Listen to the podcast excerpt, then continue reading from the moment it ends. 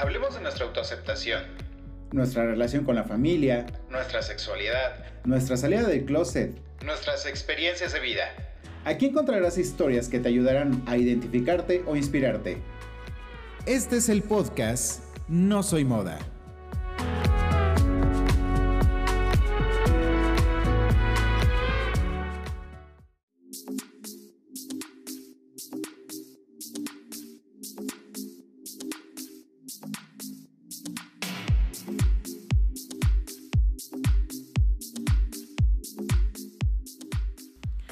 Hola, ¿qué tal? ¿Cómo están? Gracias, gracias, gracias por escucharnos nuevamente en este nuevo episodio de No Soy Moda. Antes que nada, quiero pedirte una disculpa porque em, he estado desconectado de este podcast, he estado desconectado de, de este mi trabajo. Te puedo decir que amo mucho hacer podcast, pero últimamente mi situación emocional no ha sido como muy muy buena, como muy sana y este me, he tomado un pequeño break, pues precisamente para ir reflexionando estas cosas, ¿no? Pero me han llegado historias que creo que no vale la pena tomarse un break. No, no hay que tomarlas a la ligera. Eh, son historias muy importantes y hay que contarlas. Te acordarás que tengo ya tres historias importantes sobre discriminación laboral, una por parte de Isra, otra por parte de José, otra por parte de Leonardo. Estamos hablando de Cebetis, estamos hablando de UES, estamos hablando de Coppel. Son historias que no puedo dejar desapercibidas y, agradezco muchísimo la confianza que me otorgan para contarme sus historias, para contarme todo lo que están pasando y pues ojalá este sea un medio para que podamos em, pues poner la voz, levantar la voz, llegar a más personas y sobre todo que quede como un testimonio de algo que estamos viviendo en esta sociedad. En México lamentablemente se sigue discriminando y se sigue discriminando por pendejadas. Esas pendejadas las vamos a hablar en un poquito más adelante, pero hoy te quiero presentar a nuestro gran invitado del día de hoy. Él es Carlos Escobar, tiene 33 años, actualmente es estudiante de la licenciatura en Ciencias Químicas y pues bueno, su especialidad hasta ahorita dentro de sus 33 años es que se ha vuelto especialista en administración, eh, experto en analista de datos y por supuesto atención a clientes. Y de esta parte de atención a clientes es donde nos va a contar un poco más de pues de esto que ha vivido. Carlos, bienvenido a No Se Moda. Gracias muy amable por la invitación, muchas gracias por el espacio y pues sí, me gustaría contar mucho mi historia porque sé que va a haber más personas que van a escuchar esto y van a levantar la voz porque es muy importante alzar la voz. Exactamente. Y mira, de hecho, no hemos ni siquiera empezado a platicar y estoy enojado porque es que estoy recordando el caso de, de, Isra, por ejemplo, que fue este, discriminado por directivos del Cebetis por básicamente querer aumentar un rango. Le pusieron el pie le dijeron, no, tú no vas. Le empezaron a buscar cosas porque lamentablemente para que te hagan una buena discriminación, y llamémosle así, porque es orquestado, te tiene que buscar hasta por debajo de las piedras y obviamente lo encuentran, ¿no? Nosotros no tenemos por qué estar ocultando nuestra vida y al igual que los demás no tienen por qué estar buscando hasta por debajo de las piedras, pero bueno, así lo están haciendo. El caso de Leonardo Poblete pues fue básicamente lo mismo, eh, él trató igual de llegar a un rango más alto, le pusieron el pie y le buscaron cosas, ¿no? También se las encontraron. El caso de eh, este José con el tema de Coppel, pues también fue lo mismo, ¿no? O sea, alguien con la mente pendeja se le hizo una buena idea revisar mochilas, investigar lo que traes en la mochila. O sea, métete a internet para investigar qué significa el nombre de, esto, de este medicamento y para qué sirve, ¿no? Así de obsesionados, así de... Ah, no sé cómo llamarlo, pero, pero, pero bueno, ahorita, ahorita platicamos de ello. Primero vamos a conocerte un poco más. Y para ello, la primera pregunta y básica para nosotros es, ¿cómo defines la personalidad de Carlos? Ok, bueno, soy una persona muy amigable, una persona que le gusta ayudar. Ah, he pertenecido a varios voluntariados. Ah, jamás me ha agradado ver que agredan a las demás personas. Soy una persona que le gusta apoyar a nivel, a nivel social. Principalmente trabajar con, con los niños. Porque creo que si educas a los niños a no discriminar, vas a obtener en un futuro ciudadanos que no discriminan. Entonces para mí es muy importante la, educación. Entonces pues siempre me he dedicado principalmente a trabajar con niños. A, pues a apoyarlos en lo que es el área de educación. También soy una persona que hasta cierto punto, hasta cierto momento era una persona optimista. Actualmente se me ha olvidado un poco ese optimismo. Se ha ido como que mellando un poco, pero lo estoy retomando. Soy una persona muy cálida. Siempre trato de, de animar a los demás. Entonces, pues eso creo que, que soy yo. Eh, ¿Cuál es tu identidad sexual? Ok, bueno, soy una persona homosexual al 100%. ¿Naciste o nací, te hiciste? Mmm, creo que nací. Ah, desde pequeño me empezaron a llamar la atención lo, bueno, las personas de, de mi mismo sexo. Eh, recuerdo en parte de la primaria me llamaba la atención algunos compañeritos de, de mi edad. Eh, estudié en una escuela católica. Ok, empezar, ¿no? Para empezar, estudié en una escuela católica, en una escuela de varones. Estudié en el colegio salesiano. Uh -huh. Pues era un colegio solamente para, para hombres, entonces pues lo que veía eran hombres, pero pues sentía ya una atracción como que a mis mismos compañeros. Uh, la escuela se empieza a hacer mixta cuando iba en cuarto, entonces ahí me empezaron a gustar tanto niñas como niños. Pero pues todavía no era una atracción sexual, sino era como que me gusta estar con los uh -huh, niños, pero uh -huh. me gusta estar con un niño más. O sea, me sentía muy cómodo con ese niño. O, y cuando empezaron a entrar niñas, pues era como que me gusta estar con esta niña, pero también me gusta estar con este niño. Y pues así fue ese juego. Hasta, y bueno, de ahí de cuarto de primaria entré a otra escuela religiosa, al colegio Yermo y Parres, que igual es católica, pero es de monjas y aquí ya era mixta. Entonces siempre hubo ese ir y venir entre me gusta estar con niños y me gusta estar con niñas. Pero al final descubrí que no, que lo que a mí me gustaba era estar con, con los niños y que me gustaban los, los hombres y no me gustaban las mujeres. Que no había atracción sexual, solamente era emocional. ¿A qué edad eres consciente de ello? Ah, de, de, que, de, de, que decir, ah, ok, ya entendí y lo mío, lo mío son los chicos. Ah, como a los 14, 14 años empecé a tener más fijación ya sexual hacia los hombres. Ok. Pero fue muy difícil a aceptarme por el peso de la religión. Uh -huh. La religión pesa muchísimo. Oye, y aparte creciste con ella. Eh, mi familia, bueno, mis padres no son católicos, no son muy, bueno, sí son católicos, pero no son de las personas que van a misa, no son este extremadamente religiosos, pero mis abuelos sí. Entonces creí de, crecí dentro del ambiente muy religioso por parte de mis abuelos, como soy el primer nieto y pues fui la metida de pata de mis papás.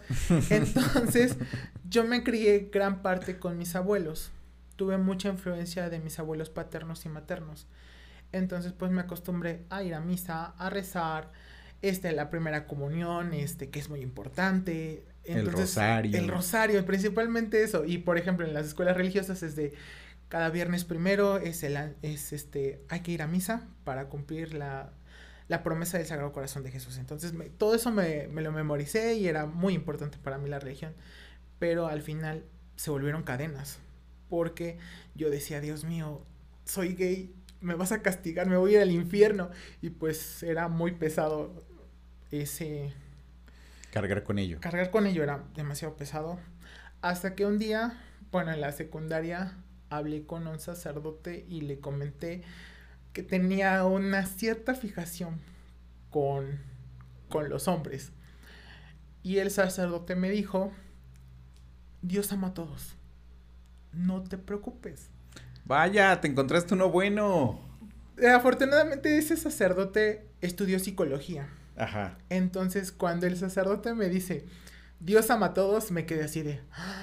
wow. Ay, tú. Y yo así de, ¿es en serio yo?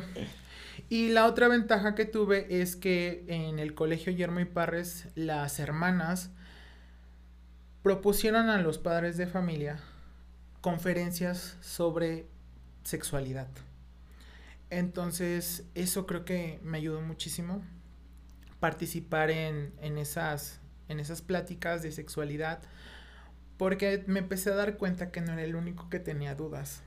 Porque uno de los sexólogos que nos fue a visitar nos hizo escribir en papelitos nuestras dudas.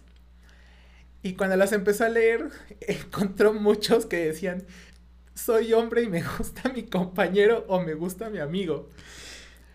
Y de mujeres también. Entonces me, me quedé así como que no soy el único. Creo que tengo otros compañeros que tienen las mismas inquietudes que yo. El sexólogo nos dijo lo mismo, es normal. Están en este momento están estableciendo su orientación. Es totalmente normal. Entonces ahí me empecé a dar cuenta que lo que estaba sintiendo no era normal, no era un monstruo, como de repente me, yo me visualizaba. O el, el, único en el mundo, ¿no? O sea, que piensas que estás solo. Entonces ahí me empecé a identificar como que no pasa nada, o sea, todo está bien. Y aparte me acaba de decir un sacerdote que Dios no me va a castigar, entonces... Chingón. Entonces voy a hacer las paces con Dios porque Él no es el que me va, me va a mandar directamente al infierno. Entonces ahí fue cuando me empecé a quitar esas cadenas. Y pues... ¿Estás dentro o fuera del closet? Estoy fuera del closet, este... Mm, fuera del closet con las personas que yo siento que importan. Con mi mamá, con mi papá, con mis abuelos, eh, con mis amigos. O sea, creo que es parte de mí y es algo que no debo de ocultar. Pero pues yo solamente se lo voy a decir a las personas que yo considero importantes. Y esas personas que considero importantes, pues lo que a mí me gusta no les importa porque me quieren por lo que soy. Entonces, para ellos soy más que mi, mi orientación, más que el hecho de ser homosexual, pues les importa quién es Carlos. Claro, y, algo que hemos defendido mucho en este programa es que la sexualidad solamente es una pequeña parte de toda tu esencia. Pero lamentablemente para la gente a la que le hace ruido o a la gente que no le checa, o, más bien le, le, le, choca y le checa, es que les importa más con quién tienes relaciones sexuales que muchas veces tu profesionalismo, muchas veces a lo que te dedicas, muchas veces lo que puedes defender como persona, ¿no? Es, más importante con quién coges de hecho, que con quién te relacionas. cuando yo le dije a mis papás eh, que anda conmigo, bueno, la primera persona que le dije fue a mi mamá, mi mamá me dijo, yo ya lo sabía. Ok. Me dice, desde que estabas chico yo ya me había dado cuenta que eras diferente. Y mi mamá lo tomó bien, pero pues desafortunadamente creo, y espero no ser el único, todas las familias cuando les dices que eres homosexual, lo primero que piensan es, te puedes enfermar. Te puedes enfermar de VIH. Y lo peor del caso es que no solamente piensan eso, sino te van a agredir. Y vas a vivir discriminado. Te van a lastimar. Sí te van a lastimar, este, y pues cuídate, no le digas a nadie, compórtate. Y pues para el que le costó, al que le costó más trabajo fue mi papá. A mi papá sí fue muy renuente al hecho de que, de que yo fuera homosexual. Mi papá me dijo, no quiero saber nada, no me platiques nada. Eh, de la puerta puedes hacer lo que quieras, pero aquí en la casa no pasa nada. Y yo, ok. Lo que me ayudó mucho fue mis abuelos. Mi abuela paterna, mi abuelita Chayo, fue la que más me ayudó. Ella habló con mi papá y, y mi abuelo paterno. Ellos me abrazaron cuando supieron que yo era homosexual.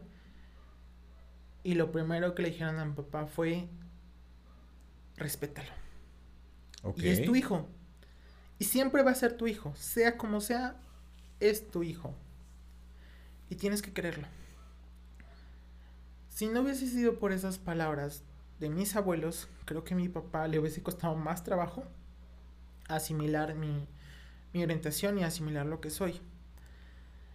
Entonces, realmente estoy muy agradecido con mi abuela porque yo pensaba que mi abuelita me iba a dejar de creer. Porque pues ella era muy apegada a la iglesia. Entonces yo tenía miedo de que mi abuelita no me aceptara. Porque pues iba en contra de, de lo que dice la de sus creencias. ¿no? Entonces yo dije, no, pues no me va a querer. Pero sorprendentemente fue la que mejor me aceptó. Y la que me abrazaba y la que me consentía. Porque ella me dijo, siempre vas a ser mi niño. Mm. Entonces, el hecho de que ella me haya defendido de mi papá y le haya dicho, oye, déjalo en paz, fue muy refrescante para mí. Y fue, pues, de cierta manera sanador. Porque, pues, la relación con mi papá siempre ha sido algo complicada. Principalmente porque, pues, no me gusta el fútbol. No iba como a actividades de, de hombres. Porque no me llamaba la atención. Este, desafortunadamente cuando estudié en el colegio salesiano, es una escuela que le encanta el fútbol. Y yo era así de, oh Dios mío, no me gusta y era de... Las misas y el fútbol. Sí, y era de mi papá de llegar y te compré unos tacos y te compré el short y vas a jugar fútbol y qué orgulloso estoy de ti. Yo así de, Dios mío, papá, no gastes en eso, no me gusta.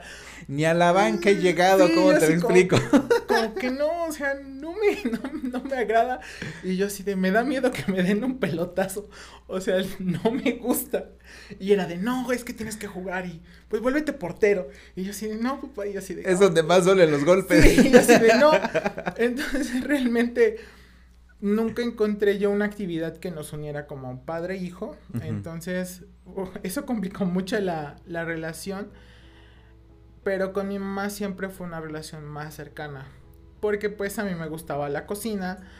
Y pues hasta cierto punto como conviví mucho con, con mujeres porque mi mamá tiene, son seis hermanas, entonces siempre pues era estar con más mujeres, o sea, de ver cómo se pintan, de ver cómo se maquillan, de grupos musicales, escuchar a Gloria Trevi, a Alejandra Guzmán, y que me gustara estar bailando y, y pues de hecho la mamá de mi mamá, mi abuelita, una vez me cachó pintándome, este, usando los maquillajes poniéndome tacones. Entonces, mi abuelita era de, cuide ese niño porque te va a salir raro, te va a salir raro. Entonces, pues todo eso mi mamá poco a poco me lo fue sacando porque, porque mi abuelita le dijo, pues que yo era, iba a ser diferente. Entonces, este, pero pues al final mi, mi familia lo acepta y está bien, mi pareja va a las fiestas familiares y nunca les, han, nunca les han hecho groserías a mí nunca me han hecho groserías respecto a, a mi orientación. Nunca me han discriminado, nunca me han atacado, nunca me han cerrado las puertas. Entonces, no tengo como que...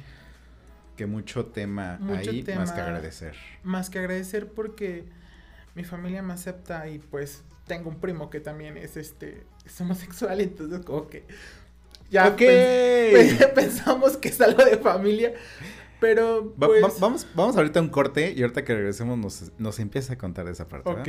Recuerda, estás en No Soy Moda. Regresamos. No te desconectes. Enseguida volvemos con No Soy Moda.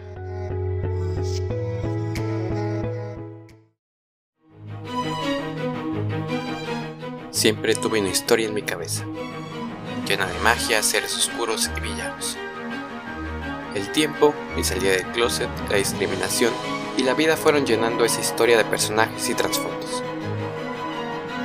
Busca Raíces Sombrías de Fabián Ramos en Amazon, tanto en formato físico como libro electrónico, y sé parte de esta aventura.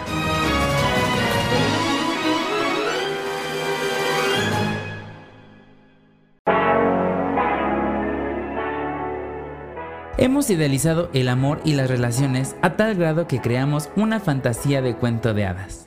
Y ahí es cuando nos topamos con la amarga verdad. Hola, soy Dani y esto es The Bitter Truth, un espacio 100% LGBT, donde hablaremos de amores, desamores y todo tipo de relaciones, endulzándolo todo con risas, humor y una pizca de jotería. Acompáñame a descubrir la amarga verdad, donde el amor empieza por uno mismo.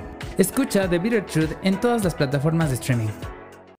Hey, ya estamos de regreso. Esto es No Soy Moda.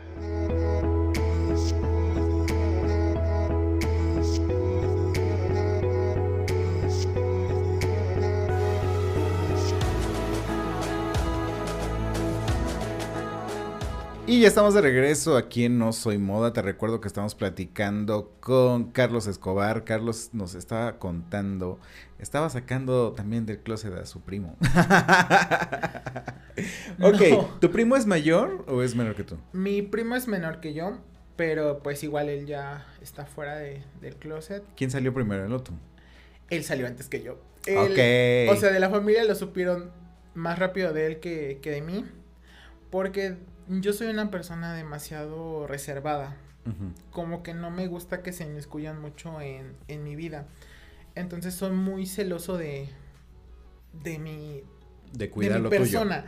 De mi persona, de mi pareja. Entonces trato de, de resguardar mucho esa información. Entonces yo fui muy lento. Casi, casi diciéndole personalmente a cada miembro de mi familia. Entonces, y mi primo no, mi primo es una persona mucho más extrovertida que yo. Entonces él sí se, se liberó. Pero pues a mí me costó un poco más de trabajo pues ir trabajando con eso. Entonces yo fui más despacito. Pregunta, ¿qué se siente estar fuera del closet? Se siente liberador. Ah, sientes como si ya no tuvieras algo en el estómago porque a veces se siente duro. Porque tienes que estar presionando esas ganas de decir soy homosexual y me vale. Entonces dejas de sentir esa presión, ese estrés y de repente sientes que flotas. Porque ya no tienes que estar ocultando. Y el hecho de que tu familia llegue y te abrace, lo sientes confort- más confortable porque ya no les estás mintiendo. Ya eres honesto. Y pues te sientes más cómodo porque tú tienes a alguien a quien amas. Y el amor no se hizo para ocultarse. Claro. Entonces el hecho de que ellos ya supieran de mí me dio mi pauta para poder presentarles a mi pareja y a la persona que yo amaba. Entonces eso fue muy importante para mí porque yo me hice el objetivo de que cuando yo les presentara a mi pareja iba a ser cuando era iba a ser la persona con la que yo quería quedarme el resto de mi vida. Entonces ese amor yo lo tenía que expresar y decirlo a los cuatro vientos y decirle quién es mi pareja y principalmente a la familia que amo. Entonces tenía que tener a las personas que amo juntas y que convivieran. Entonces por eso te sientes grande porque ahora el amor ya es más grande, o sea, ya no solamente tienes a tu familia que amas, sino tienes a la persona que quieres el resto de tu vida contigo con esas personas y conviven y están felices y están bien. Y no hay mentiras y no hay nada que ocultar. Entonces eso es muy gratificante y de verdad es una experiencia que todos deberíamos de vivir y no es algo que tengas que ocultar. Exactamente. No tienes por qué estar en el closet. Si es algo tan bonito y algo tan bello, pues estar fuera de él, porque realmente encuentras a personas que te aman. Y el amor es tan pleno y tan vasto que, o sea, de repente lo que lleguen a decir otros, pues te vale, porque, o sea, los que me importan están acá y siguen conmigo. Y ellos ven a Carlos, no ven a Carlos homosexual, ven a Carlos Punto. y ya. Entonces eso creo que es muy importante. O sea, realmente el salir del closet te libera y vives plenamente. Vámonos al otro punto, vamos al, al otro extremo de las cosas. Hablamos de discriminación y es algo de lo que este podcast se trata el día de hoy. Antes de tu situación laboral con la marca Estrella Roja, ¿habrías sufrido algún tipo de discriminación? No, nunca había sufrido yo discriminación. Sí de repente apodos, porque se dan muy común en, en lo laboral de "Ah, pinche puto, maricón. Pero no te afectan porque de repente se perciben. En la manera como dicen las palabras, se percibe la intención. Claro. La intención detrás del acto. Sí. Entonces, cuando un amigo en el trabajo, un compañero de trabajo te dice, ay, pinche puto, y vamos a tomar, o vamos a hacer esto, o vamos a ponernos a, a trabajar, a limpiar, se nota la actitud. Y que no es con el afán de lastimarte. Entonces, nunca sufrí yo una discriminación. eh, Bueno, el hecho de que, de que me ofendieran o de que aludieran a mi orientación con el afán de lastimar, no. Y realmente trabajé en empresas poblanas y nunca me, nunca me habían atacado así. E inclusive encontraba a otros chicos que eran homosexuales y pues hacíamos grupitos así de, ah, pues vamos a salir hoy, vamos a ir de antro. O sea, eran como que grupos. Y como veías más personas con tu misma orientación dentro de la empresa, y pues a la empresa le valía, o sea, pues ellos son así, pues está bien. O sea, a mí me interesa, a mí como empresa me interesa que, que, que trabajen, que saquen Sí. una producción, que este, que me ayuden a echar a andar este negocio. No me interesa con quién te acuestas o con quién te levantas, eso es lo Sí. menos importante para mí. Pero hay empresas a las que creo que sí les interesa demasiado. Sí, hay empresas que, que les importa y que se inmiscuyen hasta, hasta dañarte y destruirte por completo. Adentro de los trabajos que tuve, pues fue en la gran bodega. Ahí tenía cinco compañeros este, homosexuales en la línea de cajas. Y pues todos éramos felices, todos teníamos una- Cinco compañeros homosexuales de cinco cajas. no tanto así, pero pues casi casi en cada turno había uno y este y era muy padre convivir con ellos porque era salir de línea de cajas y irnos juntos, ir a caminar, ir echando relajo. Este, y pues era muy padre, trabajé también en, en African Safari, que fue una, uno de los mejores trabajos que he tenido. Igual encontré ahí amigos que eran este homosexuales y pues igual el ambiente súper tranquilo, súper relajado. Eh, trabajé en la zarza, este, igual, poblana, pero jamás se inmiscuyeron en, en mi vida. Mientras yo vendiera pasteles, todo estaba bien. Exacto. Entonces, Que es lo importante. entonces, nunca tuve yo ningún problema. Pero, pues, descubrí que todo, no todo es miel sobre hojuelas. Hay empresas que sí les importa quién eres y qué tienes. Cuéntanos de Estrella Roja. ¿Cuándo, ¿cuándo iniciaste a laborar ahí? Ok. ¿Y yo- cuál, cuál, cuál fue tu puesto cuando entraste? Ok. Yo entré a trabajar a Autobuses México Puebla Estrella Roja en junio del 2017. Ah, cuando entré a trabajar ahí, este, se me ofreció la vacante como asesor telefónico en, en Estrella Roja. Que básicamente es el call center. Básicamente es el call center porque yo an- antes de ese trabajo había trabajado en Contactus, que es una empresa que trabaja con el asterisco 111. Entonces pues tenía experiencia yo en atención a clientes vía telefónica. Ok. Y pues tuve la entrevista, todo muy padre. De hecho yo soñaba con entrar a Estrella Roja porque decía, es una empresa fuerte, es una empresa poblana. Y dije, no, quiero entrar a trabajar a Estrella Roja. Entonces cuando me postulé, yo iba con mucho optimismo porque dije, se me va a hacer entrar a, a esa empresa. Es una Se- mega empresa. Sí, una mega empresa, está muy posicionada, ganan bien, sueldazo. Pero pues poco a poco fui descubriendo que, que no era lo que yo pensaba. Cuando yo entré a Estrella Roja, eh, cuando firmé mi contrato, recuerdo mucho un letrero que decía, bienvenido, eres una estrella más del firmamento Estrella Roja.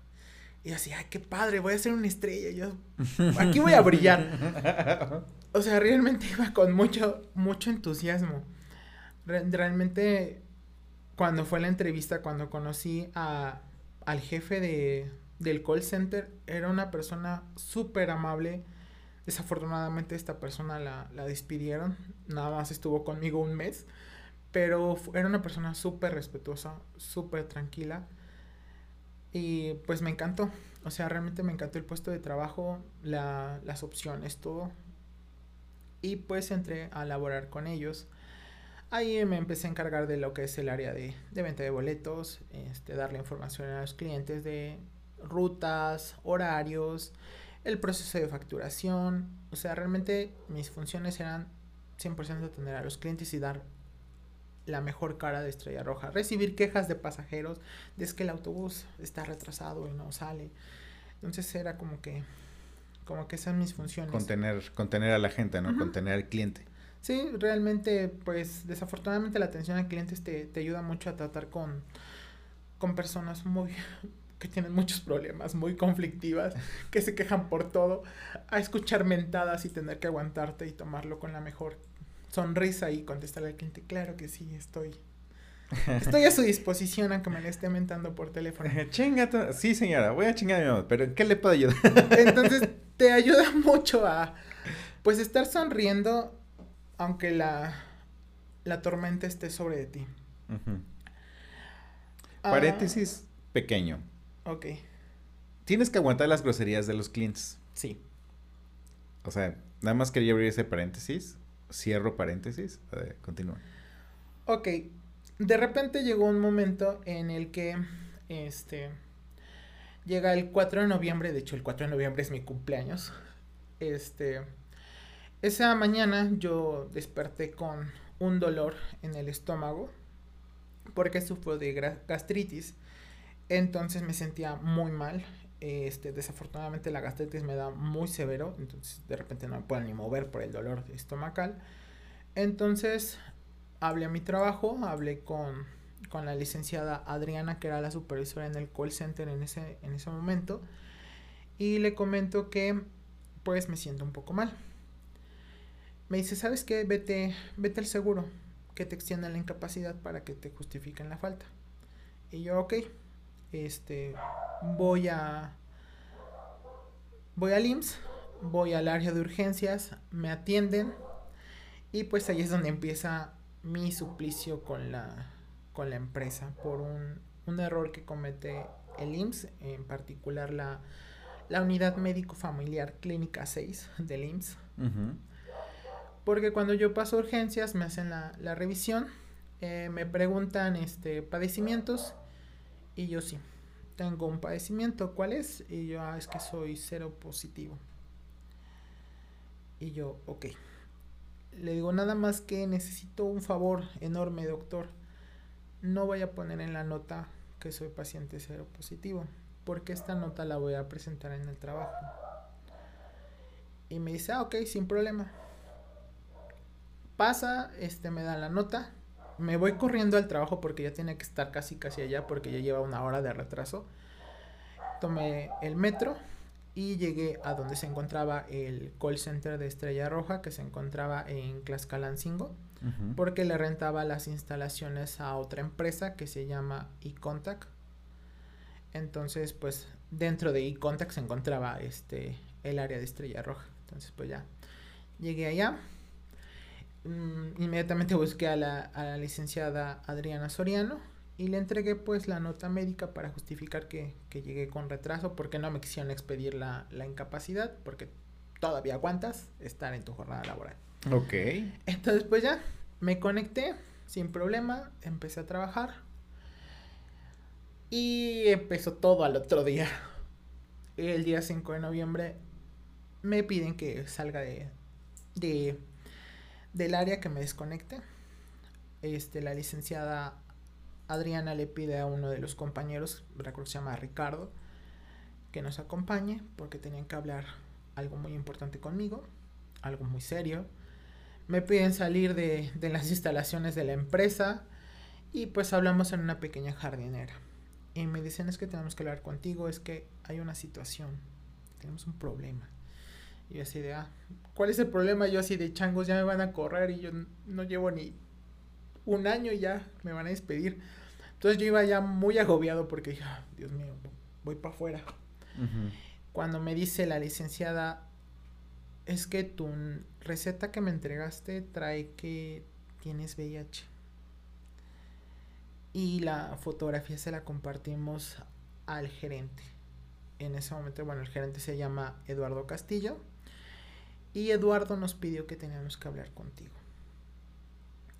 tienes que ir a servicio médico, tienes que hacerte unas pruebas, tienes que hacerte laboratorios y nos tienes que entregar tu expediente médico. Porque como tienes VIH, pues engañaste a la empresa. Este, no, le, no nos avisaste que, que estabas enfermo. Y yo no, inmediatamente fue, es que yo no estoy enfermo. Fue un error del seguro. Y yo así de, changos, ¿qué voy a hacer? ¿Qué tengo que hacer? ¿Qué tengo que hacer? Pues yo dije, necesito ir al IMSS. Y yo, desgraciados, le dije que no lo pusiera y lo puso. Entonces le dije, bueno, te traigo, te traigo algo de información mañana y vemos qué hacer. Para ese momento, pues yo tenía el turno de 8, de 8 a 2, no mentira, de 8 a 4. Tenía un turno intermedio.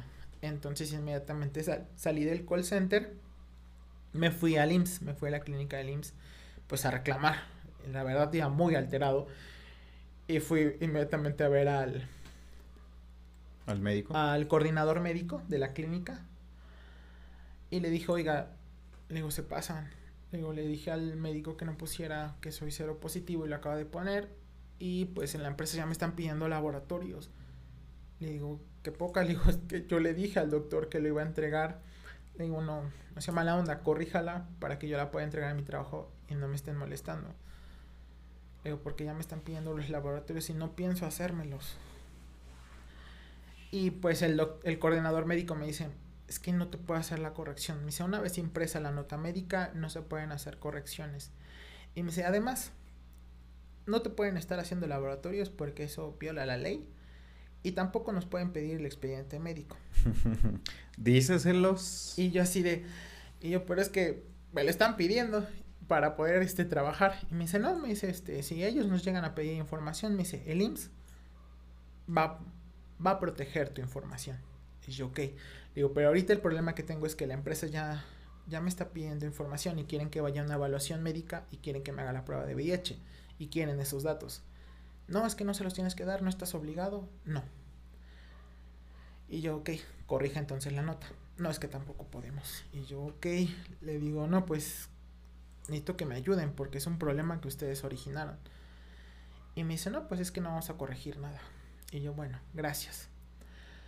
Ese día empecé a escribir correos al CONAPRED y a la Comisión de Derechos Humanos porque dije, están divulgando mi información. Y de hecho, yo ya tenía un caso anterior en contra del IMSS porque igual habían divulgado mi condición serológica cuando yo les había pedido que no lo hicieran.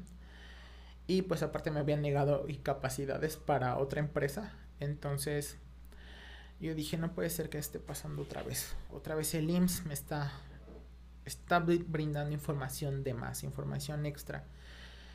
Y pues ya empecé a hacer los escritos, empecé a mandar solicitudes para que me pudieran apoyar. El CONAPRED y la CNDH me contestan y me dicen que van a tomar medidas en contra de, del IMSS. El día 10 de noviembre me manda a llamar este el IMSS y me dicen, ¿sabes qué? Siempre sí se puede hacer la corrección. Hijos. Este, acá está tu nota. Del 5 al 10 pasaron 5 días. Y yo así de, bueno, pues por lo menos me hicieron la corrección. Ya yo feliz con mi nota médica corregida donde nada más decía que estaba por gastritis y por este por malestar este estomacal. Fui con esta nueva nota y se la entregué a la licenciada Adriana.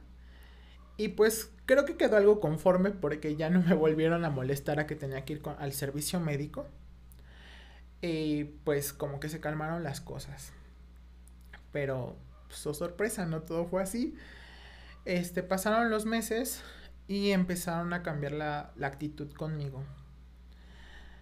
Me empezaron a separar de los demás y noté que ya nadie me quería saludar de beso. Porque pues en, desafortunadamente y afortunadamente en los call centers la mayoría son chicas. Hay muy pocos hombres. Y pues estamos acostumbrados a saludar de, de beso a las mujeres. Entonces, y las mujeres son más ap- apreciables, bueno, toman mejor la homosexualidad y son más amigueras con nosotros. Exacto. Entonces, las chicas siempre me saludaban de beso. Y empecé a ver que cambiaron porque ya no me saludaban de beso. Y empezaron a poner como que una, una distancia. Empecé a ver que poco a poco las cosas fueron cambiando. La actitud de la licenciada Adriana también cambió. Empezaron a ponerme más apodos respecto a mi orientación sexual. Empezaron a ponerme apodos como decirme Carla, Carlita. Yo soy de una tez morena. Y siento que soy más moreno que algunos. Y no tengo yo conflicto con mi tono de piel. Me gusta quién soy. Me amo. ¿Hasta qué? Hasta que tomaron esto para agredirme. ¿Por qué? Porque me dijeron que mi apodo era Canela. Como soy de tez morena, entonces era de piel canela. Y como soy homosexual, vamos a decirlo en femenino. Entonces me empiezan a poner canela. Y yo así digo, Dios mío. Yo les hice en la mención de que, chicos, no me, no me agrada ese apodo, no me gusta, porque yo me llamo Carlos. Este, me, me gusta mi nombre. Y para mí tiene un valor muy importante tu nombre, porque pues es parte de lo que eres. Entonces pues les pedía que por favor me, me respetaran, pero pues parece que estás trabajando con, Con, con, niños. niños. que entre más les dices no lo hagas, más lo hacen. Entonces había días que eran todo el día estarme diciendo canela, canela, canela. Y yo así, "Oh, ok. Entonces dije, "Ah, voy a cambiar de, de técnica, de táctica. Pues bueno, voy a entrarles al relajo. Y yo así de, sí, soy canela, ya. Para ver si así se, callaban. Y dejaban de estarme molestando. Entonces cometí un error muy grande. Y el error más grande es que me empecé autoatacar. Porque dije, bueno, antes de que me insulte otro, pues me voy a insultar yo mismo. Esta, esta idea de que antes de que de que me ofendan, voy a hacer burla de, lo, de, de, de mí mismo Sí, para que no me duela. porque te voy a quitar el poder de lastimarme. Porque Ajá. el poder lo tengo yo. Entonces yo me voy a insultar para que no me insultes. Porque yo tengo insultos más fuertes y soy más inteligente y me voy a insultar más feo. Entonces llegó el punto en el que yo me empecé a ofender. Y fue un error, del cual me arrepiento mucho. Porque eso le dio pie y le dio paso a que las agresiones fueran aumentando. Llegó un punto en el que, pues, me preguntaban, oye, ¿y ¿qué baño usas? ¿El de hombres o de mujeres? Tus propios compañeros. mis propios compañeros. Y yo así de, pues uso el baño de hombres porque soy hombre. O sea, yo me identifico como hombre. Que me gustan los hombres es muy diferente. Pero mi identidad es cis, soy hombre. Y ellos no lo entendían. Entonces me tocaba tener que explicarles. Le digo, mira, es que también hay hombres que se identifican como mujeres y se asumen como mujeres. Entonces cambian. O sea, la diversidad es muy grande. Y tenía que explicarles cada rubro de la diversidad para que entendieran en cuál me encontraba yo y que yo no tenía problemas para entrar al baño, que yo pues, usaba el baño de, de hombres. Tenía compañeros hombres heterosexuales cisgénero que me preguntaban ¿y yo no te gusto? Y yo así de, no, o sea, el hecho de que sea homosexual no implica que todos los hombres me gusten. O sea, también tengo gustos. Y o sea, no, no me gustas, o sea, no, no entras dentro de, de mi no, perfil. no estás en mi categoría. Sí, no, no me gusta, o sea, puedes estar tranquilo, podemos trabajar sin problemas, o sea, jamás te voy a declarar mi amor. Te volteas. Dejo. Entonces, empezaron muchos problemas así que hasta cierto punto me daban risa, eran graciosos porque yo así de, "Ay, pobrecitos, o sea, pobres heteros, o sea, porque, pues, creo que eran dudas naturales, dudas normales, porque creo que también hay personas que quieren información. Y que tú percibes inclusive cuando una persona te está preguntando de buena manera para pues para quitarse esa ignorancia y cuando la pregunta es malintencionada. Cuando la pregunta va para para insultarte o para, Para ponerlo en- Sí, para joder. para ponerte en jaque y ver qué puedes sacar y ver qué cara pones. Llegó un momento en el que una compañera se acercó y me dijo, oye, ¿tienes VIH? Y yo, ¿por qué? Y me dice, es que me se andan diciendo por ahí que, que tienes VIH. Y yo no. Y yo, ¿quién te dijo? No, es que pues, es que me enseñaron un papel. Y yo así de, ok. A ver, espera, espera, espera, espera, espera. ¿Esta compañera qué rango tenía? Era asesora igual que yo. Ok, no tenía ninguna jerarquía, no, No. tenía ningún nivel, No. no tendría siquiera por qué estar en contacto con la persona de recursos humanos a la que le entregaste tu documento. Bueno, de hecho, en el call center, mm, el call center tenía un inconveniente. Estaba lejos de Estrella Roja. Entonces, era un mundo aparte. Entonces, toda la información que nosotros le entregábamos se la quedaba el supervisor, que en este caso fue la licenciada Adriana, la que me retuvo la, la nota médica y la que se la quedó. Pero pues, ella le había tomado, ya me, inclusive me había comentado que le había tomado fotos para pasárselas al, al gerente, al licenciado Eduardo Castillo. Y este, y pues ella lo tenía en su teléfono. Pues fue Eduardo Castillo y a todos sus compañeros, por lo que entiendo, cosa que la cagó demasiado y cometió un grave error por estar difundiendo información sensible, información Sí. tuya, información privada. Y lo peor del caso es que era información médica y no es competencia para una empresa tener información médica porque ellos no son doctores. Justamente es lo que te iba a decir. O sea, se tomó la atribución de difundir algo que ni siquiera conoce.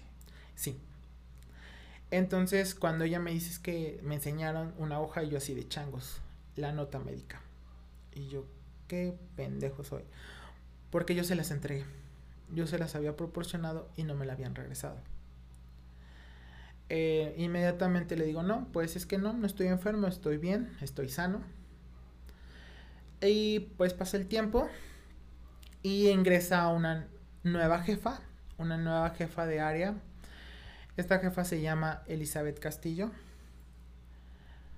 Cuando ingresa ella, pues ella nos pinta la, la ilusión de que pues el call center va a ser la mejor área de Estrella Roja, que pues que ella es una persona súper optimista, súper abierta, pero pues descubrí que no. Cuando ella llega, las cosas cambian aún más de lo que ya estaban conmigo, que ya estaban graves, porque ya eran muchos apodos, pero pues ahora empiezan los cambios de lugares. Yo estaba entre varios compañeros, o sea, mi posición estaba en medio. Cuando ingresa esta licenciada, me separan de todos. O sea, imaginemos una línea de una, una mesa larga. En esa mesa larga está dividida por cubículos. Cada cubículo tiene su propio... Su propio este, monitor, su propia computadora. Su propio teléfono, Ajá. o sea, todo. Tú estabas en medio. Sí, de hecho tenía vecinos, tenía mis compañeros. Este, podía hablar con ellos sin problema, siempre y cuando atendiera mis llamadas, que era lo importante. Entonces, cuando ingresa esta nueva licenciada, me cambian de lugar. Y me mandan a la esquina. Ok. Y separan a mis demás compañeros. Entonces yo ya no tenía vecinos, de hecho colocaron tres cubículos y, Vacíos. y ya estaba yo. O sea, ¿fueron tres cubículos vacíos? Sí, tres máquinas, bueno, no había cubículos porque Estrella Roja no tenía divisiones, pero sí eran computadoras, tres computadoras, y ya después estaba yo. Pero desafortunadamente, ese lugar que me habían asignado estaba abajo del ducto de aire acondicionado. Ok. Y poco a poco me fui enfermando, porque el aire acondicionado desprende un polvo. Si no le dan mantenimiento correcto, se empieza a contaminar y se empieza a llenar de como un tipo gin. Entonces todo ese polvo me empezaba a caer a mí. Y te lo empezabas a tragar también. Sí, pues obviamente estás hablando, estás respirando, pues me lo fui tragando todo ese polvo, toda esa suciedad, y me empecé a enfermar. Estuve cuatro meses enfermo de, de tos y enfermo de gripa. Y empezó a generarme problemas laborales porque mis compañeros estaban en llamada y yo estaba tosiendo.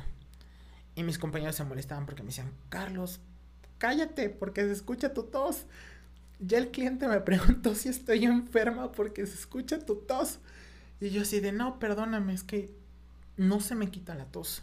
Y era de estar yendo con doctores, estar yendo doctores particulares, ir al IMSS, hasta que la doctora del IMSS me dijo, oye, ya llevas cuatro meses y no te curas, ¿qué, qué onda? Y me dice, ¿cómo está tu carga viral? Y yo, no, pues es que está bien. Pues no he salido mal, le digo, pues el infectólogo no me ha dicho nada, está, estoy bien. Me dice, es que ya llevas cuánto tiempo con la tos y no se te quita. Me dice, ¿sabes qué? Hay que empezar a hacerte estudios, hay que empezarte a hacerte laboratorios, porque la tos no se te quita. Y yo, no, pues, ¿qué, qué hago? Déjame hacer otro paréntesis. Es el segundo paréntesis, anótenlo. eh, riesgo sanitario. Riesgos de salud contigo. Al ponerte debajo de un ducto este, de aire acondicionado, evidentemente con mala, mala condición de mantenimiento.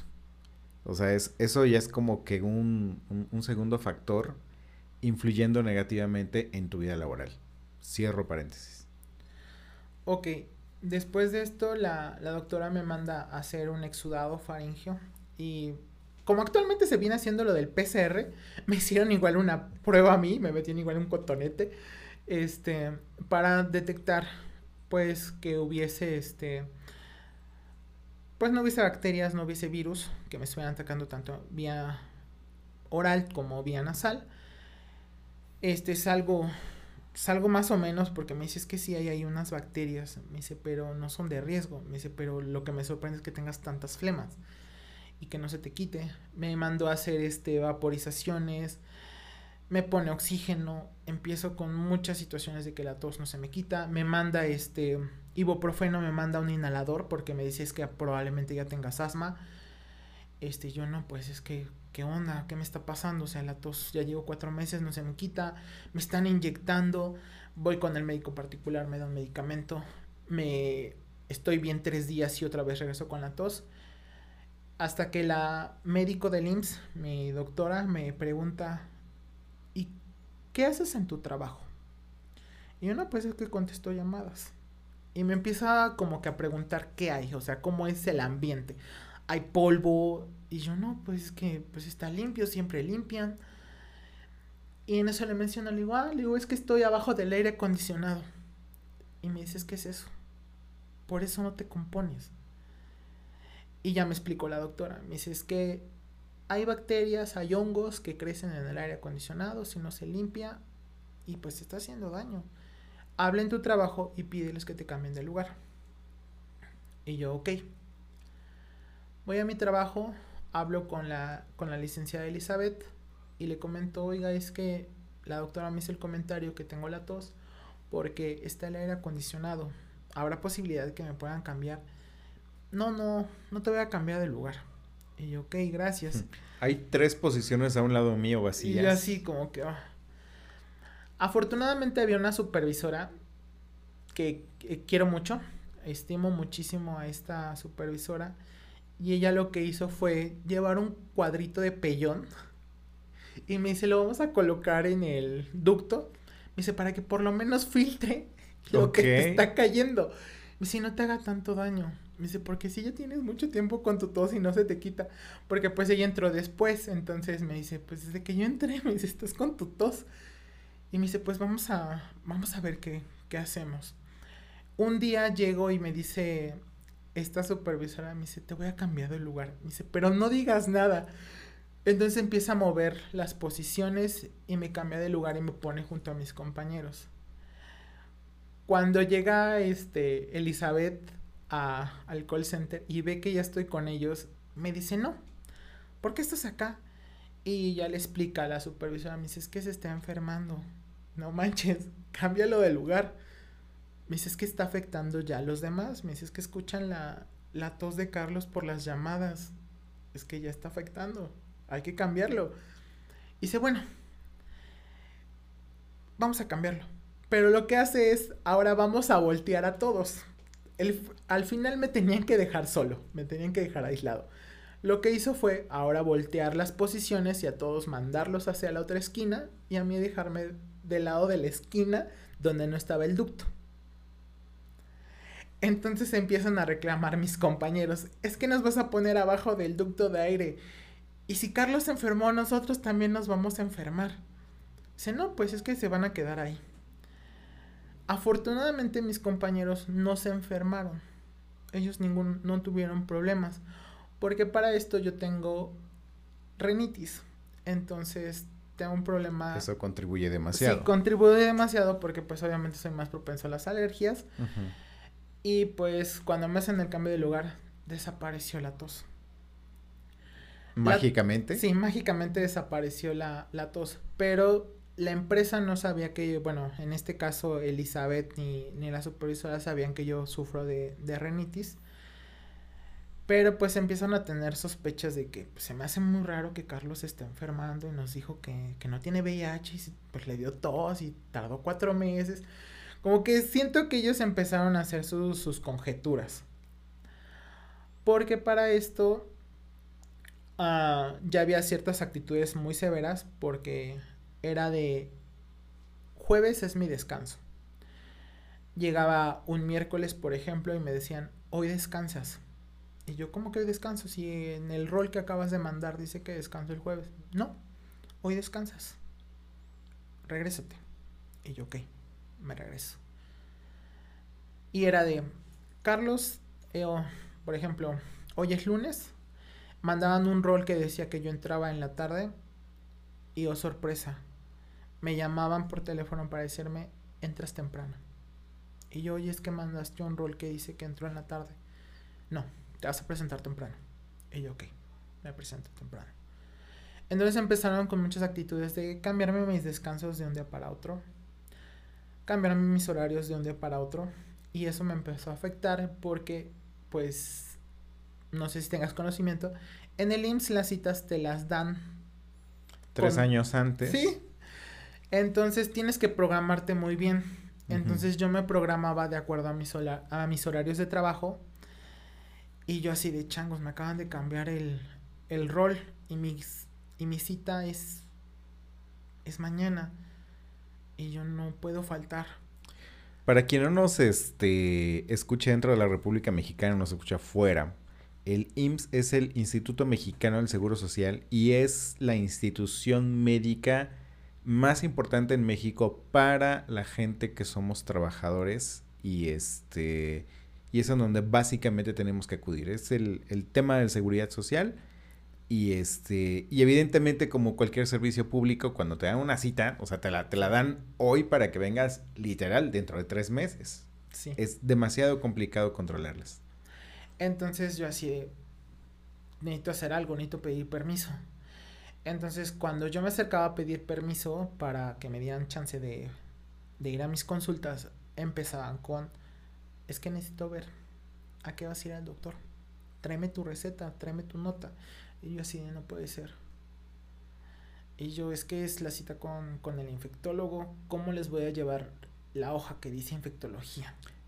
¿Ya se había distribuido tu, tu primer nota en donde decía que eras VIH positivo o todavía no? Ahí ya se había distribuido, pero como yo llevé la, la otra corrección que ya no decía VIH, entonces pues en teoría como que ahí se Como que no estaba confirmado. Tenían la sospecha, pero no estaba al 100% confirmado.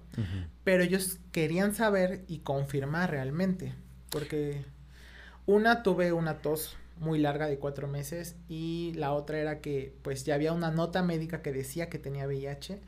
Entonces pues ya estaban como que dos foquitos rojos para la empresa. Bueno, principalmente para, para ellos, para mi jefa, que era Elizabeth, ya tenía como que ese foquito rojo. Entonces siempre me pedían, tráenos tus notas médicas, queremos verlas. Necesitamos tu información, porque ¿por qué tienes que ir tanto al doctor? Es que está muy raro, está muy sospechoso. Y bueno, ¿y a ti qué te importa? Y yo así de... o sea, ¿realmente estás ocupando tus tiempos de descanso? Sí. Para eso. ¿Qué le importa a, a, la gente del trabajo? Y es que lo peor del caso es que me cambiaban los descansos a cada rato. Entonces yo ya tenía programadas mis citas para mis descansos, pero resultaba que ellos me lo cambiaban. Entonces, pues, así tengo que pedir permiso. Entonces, pues, tenía que buscar los medios. Sí hubo muchas citas que perdí. Porque, pues, tenía que estar trabajando. El sistema de salud es muy burocrático. Entonces, pues era perder las citas y volver a reprogramarlas dentro de un mes, dentro de dos meses. Y yo así de no. O sea, me costó mucho trabajo tener esos laboratorios, esos estudios. Y son estudios que son costosos vía particular. Entonces yo los voy a perder. Y yo pues ya, ya ni modo. O sea, o es el trabajo o es mi salud. Y pues desafortunadamente el trabajo me da acceso a la salud. Entonces Exactamente. no puedo perder el trabajo. Entonces ver el, el lado amable, puedo reprogramar las citas. Entonces pues está reprogramando y reprogramando y reprogramando. Pasó esta situación. Este se empezó a divulgar mucho que yo tenía VIH y también me empezaron a cargar mucho el trabajo. Me empezaron a, a poner en todas las áreas. Empezaron mis compañeros a quejarse porque veían cómo me trataban. Mis compañeros inclusive llegaban y me decían, oye güey, quéjate. Me dice, se están pasando de lanza. Me dice, ¿te la vives acá? Porque hubo un momento en el que muchas personas del call center salieron.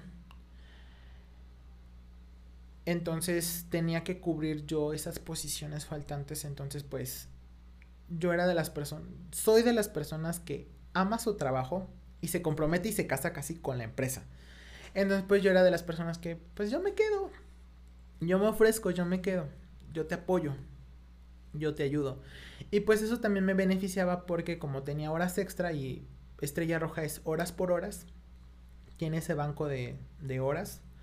Entonces yo podía tomar esos tiempos para irme a mis consultas. Entonces a mí me convenía cubrir tiempos extra porque pues podía aprovecharlos cuando yo quisiera. Porque se supone que yo te hice un favor empresa, pues ahora yo voy a tomar esas horas cuando yo quiera, cuando yo lo necesite.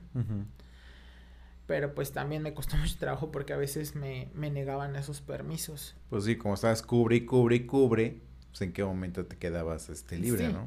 Entonces llegó un momento en el que me debían casi una semana de, de horas extra. Entonces yo dije, pues sabes qué, te los voy a... re- Este, le comentar a la supervisora, este tal día voy a tener una cita con el médico, porfa, voy a usar mis horas. Ah, sí, sin problema.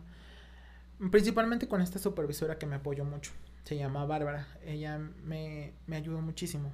Es una persona súper amable. Y pues todo lo hacía escondidas de, de Elizabeth porque sabía que Elizabeth me traía en la mira. Entonces Elizabeth tomó la decisión de que yo tenía que hacer todas las funciones del, del call center porque el call center estaba dividido en atención a clientes, en las personas que atienden top driver, que es el taxi ejecutivo, y el área de facturación. Entonces estábamos divididos. Cada quien tenía una, una tarea asignada. Entonces se le ocurrió que yo tenía que cubrir todas las posiciones y saber todas las funciones de todos mis compañeros ya no iba a haber personas especializadas en un área, sino que ahora tenía que saber, tienen que saber todo. todo. Pero desafortunadamente no lo hizo con mis demás compañeros. Solamente lo hizo conmigo. Entonces yo tenía que estar en Top Driver, yo tenía que estar haciendo facturas, yo tenía que estar atendiendo el chat de turismo. Y yo así de, es que es muy pesado, es mucha responsabilidad. Y yo me estás, me estás saturando. Y y pues ella me decía, es que sí puedes. Y su frase era de, no tengas resistencia al cambio. El cambio es bueno. Y yo, pero es que me estás... Pero yo no quiero cambio, yo quiero el billete. Y yo así de, pero es que me estás cargando mucho el trabajo y me estoy dando cuenta que de los 18 que somos, solamente lo haces con uno. Y yo no lo estás haciendo con todos. Y yo, pues ya me siento incómodo, como que no está siendo pareja, no está siendo justa. Y empezaron también unas críticas por parte de Elizabeth de, oye, es que tienes una voz como que muy chillona y muy amanerada. Y yo así de, pues es que es mi voz. Y empezaron también comentarios de, es que mueves mucho las manos, eres muy amanerado, yo eres muy joto. Y yo así de... ¿Así te pues, lo dijeron? No me dijo joto, pero se notaba la intención de, pues es que eres muy modosito. O sea, nada más le faltó decirlo. Sí, y yo así de, oye, pues es que así soy, yo siempre hablo con las manos, si no me muevo, no puedo hablar, o sea, está muy, muy pegado el hecho de que yo esté moviendo las manos. Y me dices que no, no te muevas tanto. Y yo, ok. Entonces dije, ay, voy a hacer el objetivo de ya no moverme tanto. Y empezaron las críticas también con cómo me vestía. Yo jamás firmé ah, con estrella roja un código de vestimenta. No había uniforme. No había uniforme. Y pues obviamente si no firmas un código de vestimenta, pues puedes ir como, como tú quieras. Obviamente no vas a ir... de pues, short y sandalias. sí. O sea, tampoco puedes exagerar. Pero sí puedes ir casual. Entonces yo soy una persona que le gusta usar mucho los tenis. Entonces me empezaron a criticar porque usaba tenis. Y yo así de, pues bueno, voy a comprarme zapatos diferentes. Había una compañera en el call center que vendía ropa por catálogo y zapatos. Entonces yo dije, bueno, le voy a comprar y le voy a preguntar a Elizabeth qué zapatos ¿Cuáles quieres? me puedo comprar. Entonces llegué a ese grado de preguntarle, oye, ¿me puedo comprar estos zapatos? Y ya los veía y me decía, sí, esos sí quedan. Y yo, ok. Eso sí quedan. Y bueno, me pasó una ocasión que compré unos zapatos que ella me dijo que sí podía llevarlos. Y cuando los usé, me quiso poner un acta administrativa por llevar esos zapatos. Pero si- siendo que ella los había probado. Siento, siendo que ella me había dicho que sí los podía comprar. Y de hecho, la que me apoyó y la que me defendió fue una de mis amigas de ahí del call center. Y le dijo, oye, es que tú le dijiste que sí los podía comprar. Yo no le dije nada. Sí, tú le dijiste a él que sí los podía comprar.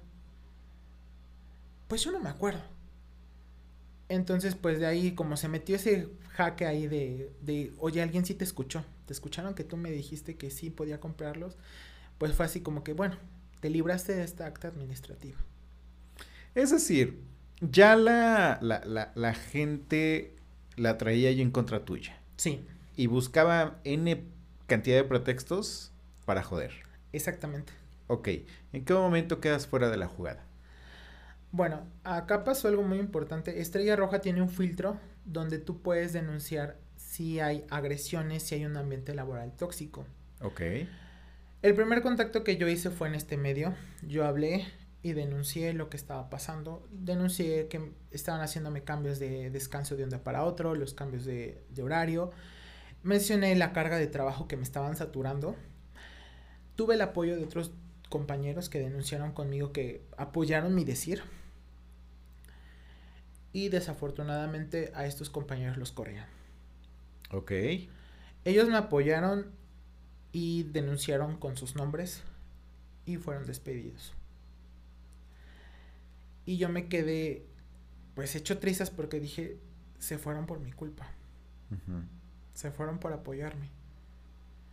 Porque se supone que eran anónimas. Y desafortunadamente con estas personas que me ayudaron, también se empezaron a enseñar con ellos en el call center. ¿Cuánto tiempo pasó desde que tú acusaste hasta que tus compañeros quedaron fuera? Un mes. Ok. Eh, y pues fue, fueron salidas recurrentes de, pues poco a poco de todas las personas que me apoyaban, que fueron, que empezaron a salir de la empresa. Eh, llegó un punto en el que me dijeron, bueno, vamos a animarnos, te vamos a apoyar, vamos a poner otra denuncia. Hablamos nuevamente, ponemos otra denuncia y en esta denuncia nueva va personal de recursos humanos y va el gerente, este Eduardo Castillo, va al call center, nos va a visitar, porque pues ya hay muchas quejas del call center, del ambiente laboral que es muy tóxico. Nos manda a llamar uno por uno, nos entrevista y pues en la entrevista que yo tengo con él, pues le expongo lo que me está pasando, le expongo pues la situación de que me están criticando por cómo me he visto. Y pues él me dice algo que he escuchado mucho, es de, te lo estás tomando muy personal. Y yo, pues es que no creo, le digo, es que hace cosas que no hace con los demás, lo hace conmigo. Le digo, yo no me quejaría si pone a todos a trabajar al mismo nivel y pues criticar a todos como se visten, pero solamente me critica a mí. Y pues me dijo, bueno, vamos a hablar con, con. Y yo, ok. En ese momento se fueron, se retiró este Eduardo Castillo, se retiró el personal de, de recursos humanos, se fueron. Y ingresa Elizabeth muy indignada, pero muy contenta porque nos dice, Eduardo se ríe de sus denuncias. En todos nos quedamos así como que, changos, le dijeron a ella quienes denunciamos. Cabe mencionar que Eduardo Castillo Cisneros es gerente comercial de esta empresa de Estrella Roja desde marzo de 2012 y por lo menos hasta septiembre de 2021. Digo, probablemente ya tenga más tiempo, probablemente ya no, no sé. Pero, o sea, lleva una buena trayectoria dentro de esa empresa. Ok. Eh, y pues se empieza a burlar de nosotros, de que Eduardo se burló de nuestras denuncias. Y pues nosotros nos quedamos así de fritos porque, pues, le compartieron esas denuncias que se supone que iban a ser anónimas, pues se las dijeron. Y pues se la tomó más personal y en contra de nosotros. Ah, y pues de ahí empezaron muchas, muchas situaciones muy incómodas. De ahí llega diciembre de, del 2018. Y en, bueno, primero pasó algo en noviembre del 2018 y Contact lanzó una campaña de salud por parte de la Secretaría de Salud donde iban a aplicar vacunas de influenza. Este, sí llegué yo a ver los posts de, de que iba a haber una campaña de salud, pero pues era generada para personal de contact porque Estrella Roja le rentaba la, un espacio a, esta empresa, a iContact. Llega la fecha en la que se va a hacer la, la campaña de salud para, para esta empresa. Yo me presento a trabajar y me recuerdo que estaba en el turno intermedio. Y llega Elizabeth y me dice, Carlos, necesito que, que vayas con el médico de iContact. Me dice, vete a vacunar. Y yo, ah, sí. Y yo, pues bueno, pues está padre. Y digo, porque no me, va, no me he puesto la de la influenza. Y yo, pues dentro de mí yo pensé, dije, voy a aprovechar porque así no voy a tener que ir al IMSS, no voy a tener que perder tiempo. Y pues desafortunadamente para la gente que está comprometida en su sistema inmune es muy importante las vacunas, son uh -huh. muy muy importantes. Entonces dije, bueno, aprovecho. Y le dice a otra de mis amigas, de hecho la, mi mejor amiga de, de ahí le dice, pues acompáñalo, ve con él.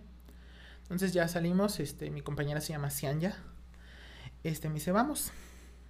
Llegamos con el médico de iContact, el médico ya tenía mis datos, y me dice, ah, este, necesito que me firmes acá una hoja para que te pongan la vacuna. Y yo dije, bueno, pues creo que ha de ser porque pues, es dentro de una empresa, a lo mejor es como por seguridad. Pues ya le firmé. Yo cometí el error de no leer antes de firmar. Grave error, que pues, ahora ya leo todo lo que firmo. este, porque yo después me enteré que firmé un consentimiento para la aplicación de una prueba de VIH. Firmo la hoja, me dice el doctor, fórmate, está ahí a la fila. Y yo, ah, ok.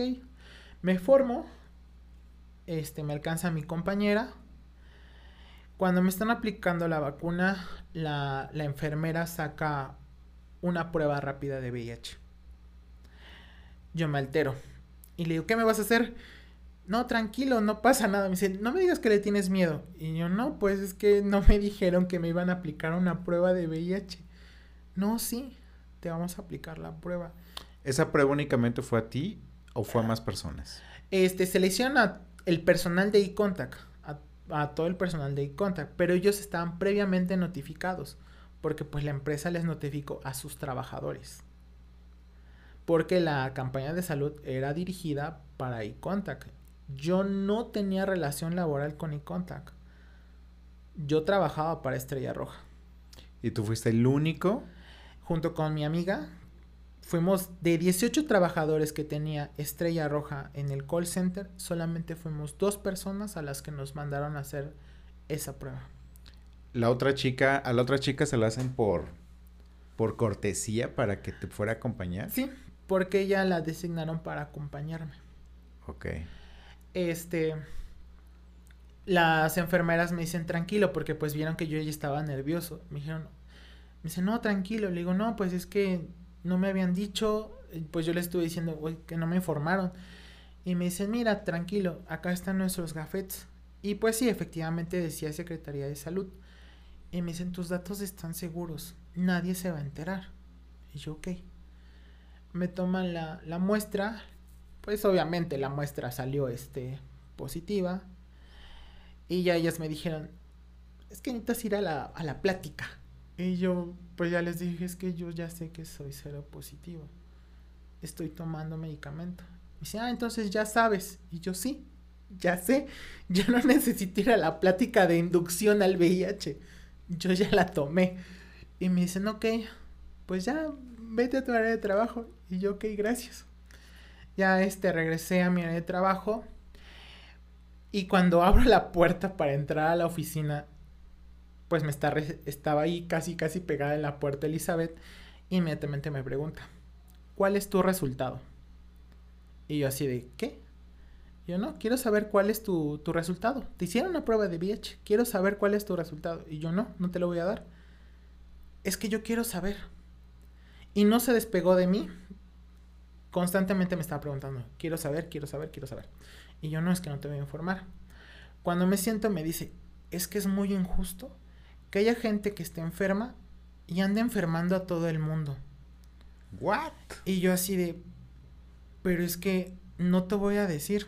Y en eso entró mi compañera, la que también le habían hecho la prueba, y le dice, oye, déjalo. Si no te quiere decir, no te va a decir. Ya déjalo en paz. No, es que yo necesito saber recuerdo que se salió de, la oficina, se fue a, donde estaban las, las, enfermeras, no sé qué les habrá dicho, pero este, regresó igual de molesta y me dice, no, es que no es posible, hay mucha gente que está enferma y anda enfermando y anda haciendo lo que quieren, no, no es justo. Pues con su berrinche y todo se quedó porque no le di yo información de cuál era esta señora tenía una, necesidad, o sea, te dijo, yo necesito saber. Sí. ¿Sabemos por qué era esa necesidad? Yo creo que es porque pues ya tenían la nota médica que confirmaba mi diagnóstico, pero como yo les llevé otra nota que decía que no, bueno, que, que omitía, corregida, donde habían borrado e, el, padecimiento, donde colocaron solamente mi, mi padecimiento, pues nunca lo habían confirmado, no lo habían logrado confirmar al 100%, solamente tenían sospechas. Ok. Estrella Roja no tiene una política de análisis clínicos o de la necesidad de saber si vives con VIH, si vives con diabetes, si vives con cáncer, si vives...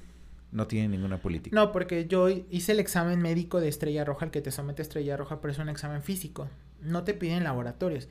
Y además, para mis funciones que son totalmente atención a clientes, no es necesario. Inclusive la ley dice que si no hay motivo o razón de riesgo, no te tienen por qué hacer una prueba. Supongo que esta señora pensaba que el virus, como es un virus, se transmite por el cable y le, probablemente le llegue el virus a el cliente y entonces significa un riesgo. Sí. Digo, porque si no, de, otra forma, ¿cómo podrías transmitirlo? Porque cabe mencionar, y, es algo que, que, tenemos dentro de un lenguaje bastante pendejo, que decimos que es que me contagió, es que me contagiaste, es que puedes contagiar a la gente con VIH. Es más, ni siquiera con VIH, sino con SIDA. ¿Y por qué digo lo de pendejo? Porque el VIH no se contagia, se transmite. Y cuando hablamos de una transmisión es porque tiene que haber un, un, contacto de un cuerpo a otro cuerpo. Así es. Se contagia gracias universo en esta ocasión porque nos pusiste el ejemplo del coronavirus. El coronavirus se contagia. Lo dejas en el aire, otra persona lo agarra, nunca se dio cuenta quién lo soltó, quién lo agarró, pero el chiste es que tú ya estás viviendo con ese virus. Eso es contagiar. VIH se transmite. Entonces, si hay gente completamente ignorante respecto al tema, evidentemente va a sacar todo este tipo de pendejadas para empezar a, a, discriminar, para empezar a hablar, para empezar a decir, es que yo necesito saber tu estado serológico. Güey, ¿Como para qué? O sea, Sí. ¿en qué te beneficia que tú sepas mi estado serológico? En efecto. ¿En qué te beneficia? A menos que tengas una política escrita por parte de la empresa que yo acepté, que yo firmé cuando eh, inicié mi, mi relación laboral contigo, entonces estoy de acuerdo que me la pidas, porque yo firmé de consentimiento de que te lo tendría que entregar. De otra forma, el hecho de que una persona venga y te diga, es que yo necesito saber, güey, no te importa, no te interesa. Con quién me acuesto, con quién me levanto es muy mi pedo, al igual que con quién te acuestas o con quién te levantas. Sí. Y eso es algo que lamentablemente hay de muchísimas prácticas de discriminación en, en México. Me remonto un poco al caso de José en Coppel. Al final del día, este tipo de pendejadas son bajo el criterio de la gente que trabaja para tal firma. No con eso estoy diciendo hasta ahorita, hasta este momento, que Estrella Roja tenga una política de discriminación para poder facilitar las cosas para que tus empleados puedan discriminar. Ese es únicamente el criterio que manejó esta señora y que tenía una necesidad por chisme de saber cuál era tu estado serológico. Así es. Al igual que le pasó a José en Coppel cuando el gerente Adrián por chisme le interesaba saber el estado serológico de, de, de José. Y este Adrián tuvo la genial idea, porque así lo consideró, de difundirlo con sus compañeros de área de trabajo, que creo que también te pasó a ti. Sí. Me, me pasó que pues divulgaron mi, mi condición porque desafortunadamente ellos conservaron la, la nota médica y jamás me la regresaron. Y hasta la fecha siguen sin regresarme mis documentos que ellos no pueden retener porque pues al final es información médica y ellos no es no les compete tener mi información médica y hasta la fecha sigo peleando para que ellos me regresen esos documentos. ¿Hay quejas, hay demandas ya puestas? Tengo yo una queja ante el INAI por la violación de la, de la privacidad. Tengo yo una demanda penal en contra de, de Elizabeth Castillo y en contra de Eduardo Castillo por discriminación, porque dentro de los artículos de Puebla hay un artículo que menciona que no te pueden discriminar por condición de salud, como lo que yo pasé, y pues efectivamente no te pueden estar haciendo pruebas, y menos sin tu consentimiento, y menos sin una notificación previa. Y pues en este caso lo disfrazaron muy bien porque pues obviamente las, la campaña de salud iba dirigida para otra empresa, no iba dirigida para trabajadores de Estrella Roja. Pero te Y- metieron ahí. Pero me metieron ahí. Y ahí mi situación es quién le compartió mis datos a iContact. Si yo no trabajaba para ellos, alguien tuvo que haberles dado mi información, mis datos. Y obviamente violaron la ley de, de protección de datos. Mira, para mí, a como, a como llevo conociendo en este momento, la historia es, esta señora Castillo vio que había una campaña y aprovechó la ocasión para salir de esa duda que ella tenía, porque Sí. necesitaba saberlo. Esta señora, en base a lo que creo, es que le pasó tus datos a la Secretaría de Salud para decirle, oye, puedes hacerle porque Sí, creo que Absolutamente. van y te la hacen. Pero para que no te sientas único y discriminado, te mandan a tu compañera. Sí, y de se las hecho, hacen a los dos. eh, tomó en cuenta a mi mejor amiga. Exactamente. Alguien que no te va a dejar para solo. que me sintiera más cómodo. Ajá. Porque sí se me hizo súper raro porque de 18 personas que somos del call center, solamente nos mandó a dos. Entonces, como que no, ahí no hubo paridad, no fuimos todos, sino que nada más dos personitas las escogimos para que fueran. Y pues lo que más me sorprende es que ya tenían mis datos, o sea, ya estaban ahí escritos, ya para nada más llegar y firmar y pues vámonos para, para hacerte la prueba. Después de esto que ocurrió, en diciembre, llega diciembre, pues ya sabes que en muchas empresas se acostumbran a hacer intercambios, Intercambios de regalos. ¿sí? Este, se propuso que intercambiáramos tazas en la empresa.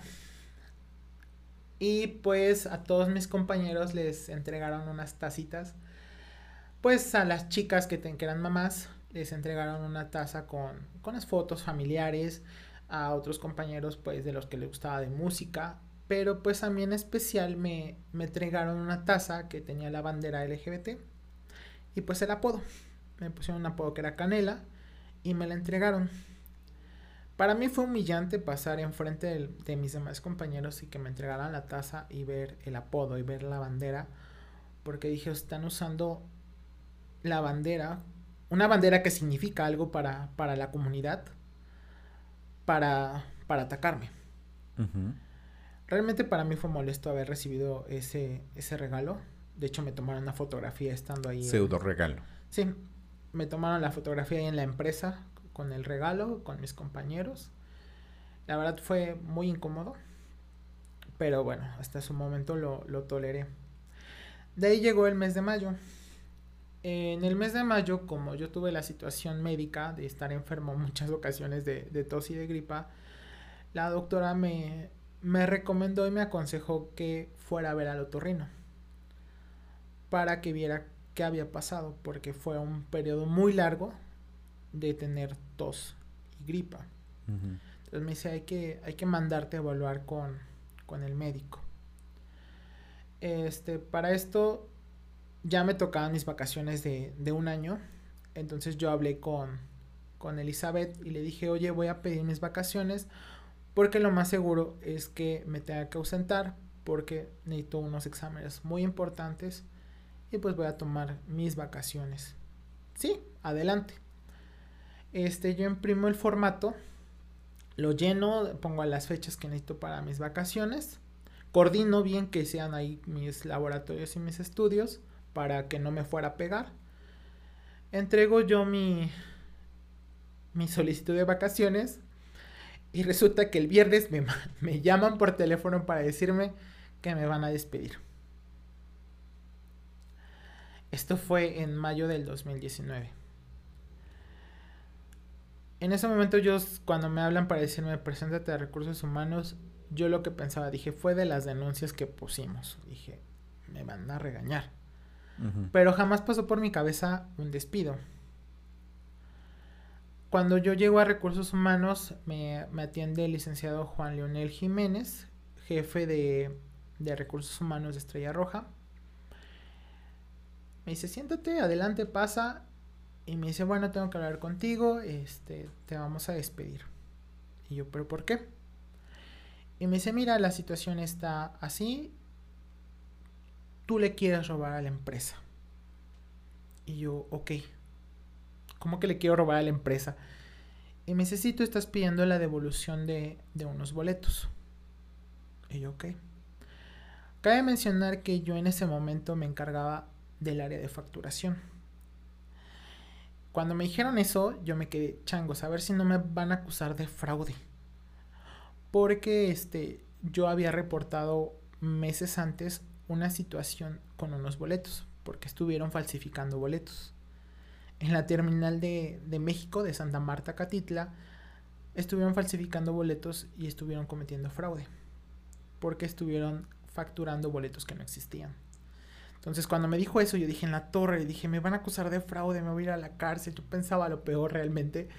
Pero en ese momento me, me dice el licenciado, es que tú solicitaste la devolución de unos boletos a tu tarjeta. Y yo así de, ¿cómo? O sea, dentro de mi cabeza no, Nunca, nunca llegó ese panorama.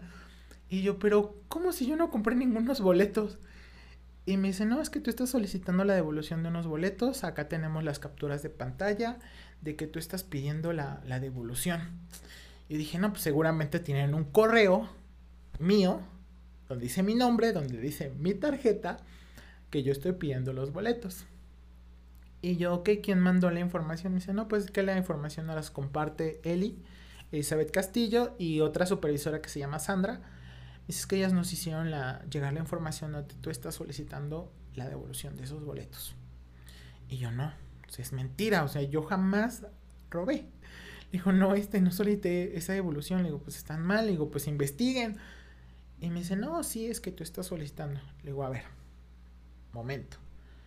Le digo, si los boletos los compró otro cliente con una tarjeta, X no, lo, no pueden pedir la devolución para una tarjeta Y. Porque para empezar, el banco va a ver que no son los mismos, los mismos bancos y van a ver que no son las mismas tarjetas, que no coinciden los números, que no es el mismo titular.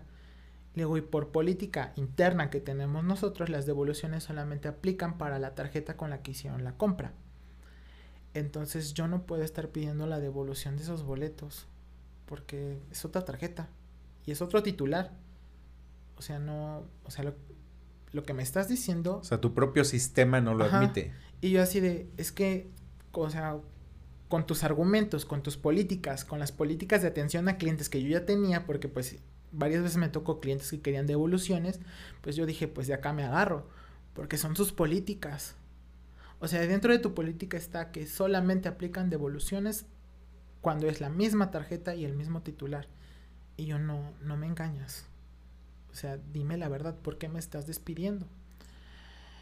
Este, pues le, le doy argumentos y el licenciado se queda así como que, ¿qué hago? Ya me desarmó. Y me dice, no, pues es que son la, es la información que me manda Eli. Y, y ella me tocó, y el licenciado me tocó un punto muy importante. Me dice, es que tú firmaste unos boletos. Y yo me acordé que en el mismo mes de mayo, a principios de mayo, yo hice un viaje a México con mi mejor amigo. En ese viaje a México, cuando regresamos de Tapo a Capo, los boletos cuando nos los entregaron, las de la terminal nos hicieron firmar una hoja donde decía recibí boletos. A mí me extrañó mucho que nos hubiesen hecho ese proceso porque pues compramos los boletos y las chicas nos hicieron firmar. Y yo les dije a ellas, digo, pues que yo trabajo pues, en Estrella Roja, le digo, "Y nunca me habían hecho eso. Me dice, no, es que pues fírmanos porque este, pues como eres trabajador, o sea, para no tener problemas. Y yo, ok. Recuerdo que fotocopiaron nuestras, nuestras INES, tanto de mi amigo como la mía, y le pusimos recibimos boletos. Y el licenciado, este, Leonel, me enseñó esa firma. Y le digo, ok, y le digo, pues es que ahora es más ilógico lo que me estás diciendo. Ahí dice, recibí boletos. ¿Cómo yo voy a estar pidiendo una devolución cuando te firmé una hoja que dice recibí boletos? Le digo, y aparte esos boletos los compró mi amigo. No los compré yo. Y yo no estoy pidiendo ninguna devolución. Le dijo, cuando me dice que es otra tarjeta, y yo entonces organiza bien tu, Tu argumento. tu argumento, Leo, porque me estás acusando de algo, me estás mostrando una, una compra que hizo mi amigo y me estás mostrando una tarjeta que ni siquiera es la de mi amigo y es otra compra anterior. O sea, entonces, ¿de qué me estás acusando? O sea, ¿cuál es realmente tu acusación para poderme para poderme despedir? Y me dice, "No, pues sabes qué, este vamos a hacer una investigación. Vamos a hablar con, con sistemas para que sistemas valide las compras. Le digo, bueno, pues nada más necesito que me muestren la grabación donde está mi voz pidiendo la devolución, o está un correo, o está una hoja, o algún documento que avale que soy yo, o que realmente demuestre que yo soy la persona que solicita esos boletos. No, pues vamos a hacer la investigación. Me dice, bueno, retírate. Y yo, ok. Digo, bueno, voy a mi trabajo. Cuando yo llego al call center, resulta que, el policía de e-contact ya no me permite la entrada. Porque Elizabeth les pidió que no me permitieran el acceso. Y yo no, pues es que necesito checar porque no me despidieron. No, es que Elizabeth nos pidió de favor que no entraras. Y yo, ok, gracias. Le hablo al licenciado Leonel y le digo, es que no puede entrar. Y me dice, no, es que vamos a hacer la investigación. Y yo, ok. Le digo, ¿qué hago entonces? Me dice, no, pues nosotros te hablamos. Y yo, ok, gracias. Me regreso a mi casa, le comento a mi mamá, ¿sabes qué? Me, me acaban de despedir. Digo, pero van a hacer una investigación porque me están acusando de algo que yo no hice. Pues mi mamá se preocupó porque me dijo los medicamentos. O sea, ya luego, luego vio esa parte. Sí, mi mamá inmediatamente dijo, no, este, lo del doctor, me dice, "te- los laboratorios, me dice, el examen que te iban a hacer. dice, es que te, ya te ibas a ir con el otorrino. Y yo no, pues es que, pues ahorita no sé ni qué, qué voy a hacer. Porque, pues en esa fecha nos iban a depositar la quincena. Quincena que me retuvieron. No me pagaron esa Por la quincena. supuesta investigación. Por la supuesta investigación. ¿Hubo y- conclusión de esa investigación? Pues sí hubo porque después resultó que el licenciado Leonel me dijo que que no había que yo no había robado. O sea, yo ya sabía que no había robado, pero pues al final él me confirmó que efectivamente no había robado. ¿Y entonces tu puesto de trabajo? Este, bueno, ahí va la otra parte. Cuando pasaron dos días sin que me contactara personal de Estrella Roja, pues a mí pues algo me huele mal. O sea, yo presentía que algo iba mal. Eh, inmediatamente busqué asesoría legal. Este, yo acudí a la casa de la mujer de acá de Puebla, porque me dijeron que había una abogada muy buena allá. Este, gracias a Dios me, me atendió una, una buena abogada y me dijo, ¿sabes qué? Me dice, tu empresa es una gandalla. Porque le conté todo lo que había pasado y me dice, vete a la Procuraduría del Trabajo porque me dice, te recuerdo que la ley dice que si tienes tres faltas consecutivas durante un mes, te pueden despedir. Me dice, y no te quieren dejar checar. Entonces ellos pueden argumentar abandono de trabajo y que tú no quisiste trabajar. Ajá, al final del día no, no firmaste ningún documento No firmé como ningún, baja. sí, no firmé ningún documento. Ni, ni hoja de renuncia, nada. O nada. sea, para la ley sigues trabajando. Sigo con ellos. trabajando. Entonces esta abogada me dijo, vete ya, porque este es el día 2. Me dice, mañana se hacen tres días y se cumple lo que dice la ley y te pueden correr. Me dice, vete a la Procuraduría y presenta ya la denuncia. Y yo, ok. Pues ese día me fui volando a la, a la Procuraduría del Trabajo, presenté la, la denuncia, me dieron un primer citatorio. Ese citatorio me dijeron, ve a dejarle estrella roja para que estén enterados que, que va a haber un proceso de conciliación por, por ese despido injustificado. Pues ya fui, lo dejé y llegó la fecha de ese citatorio. Se lo dejaste a. Se lo dejé en el área, no, se lo entregué a la recepcionista porque Estrella Roja tiene una recepción, se lo dejé a la chica de recepción.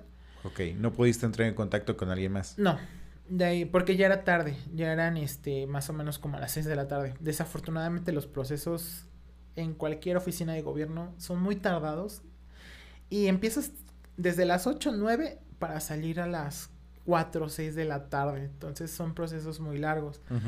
Entonces pues ya salí tarde y nada más estaba la chica de, de recepción. Le dije, oye, te dejo esta, este, este citatorio. Me dice, ah, sí, déjalo acá. Pues ya. Lo entregué y ya. Dije, no, pues me lo tengo que esperar ahora a ver qué va a pasar.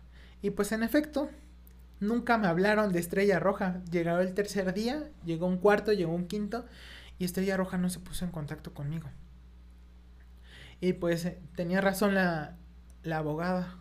Me querían despedir, este Bajo ese argumento. bajo ese argumento. Eh, pasa, llega el séptimo día, pues obviamente no tenía dinero, yo tenía un préstamo con Banamex y pues me empecé a sentir súper apretado porque no, no cobré mi quincena, tenía yo un préstamo, tenía que pagar mis tarjetas este, departamentales, tenía muchos pagos que hacer y yo así de qué hago, necesito dinero.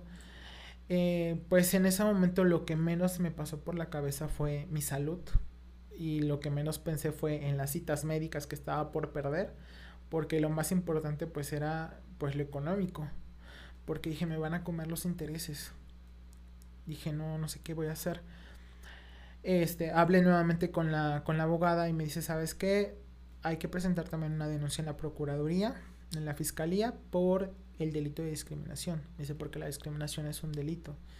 Y me dijo, Carlos, te discriminaron. Tienes que poner la denuncia. Y yo, ok.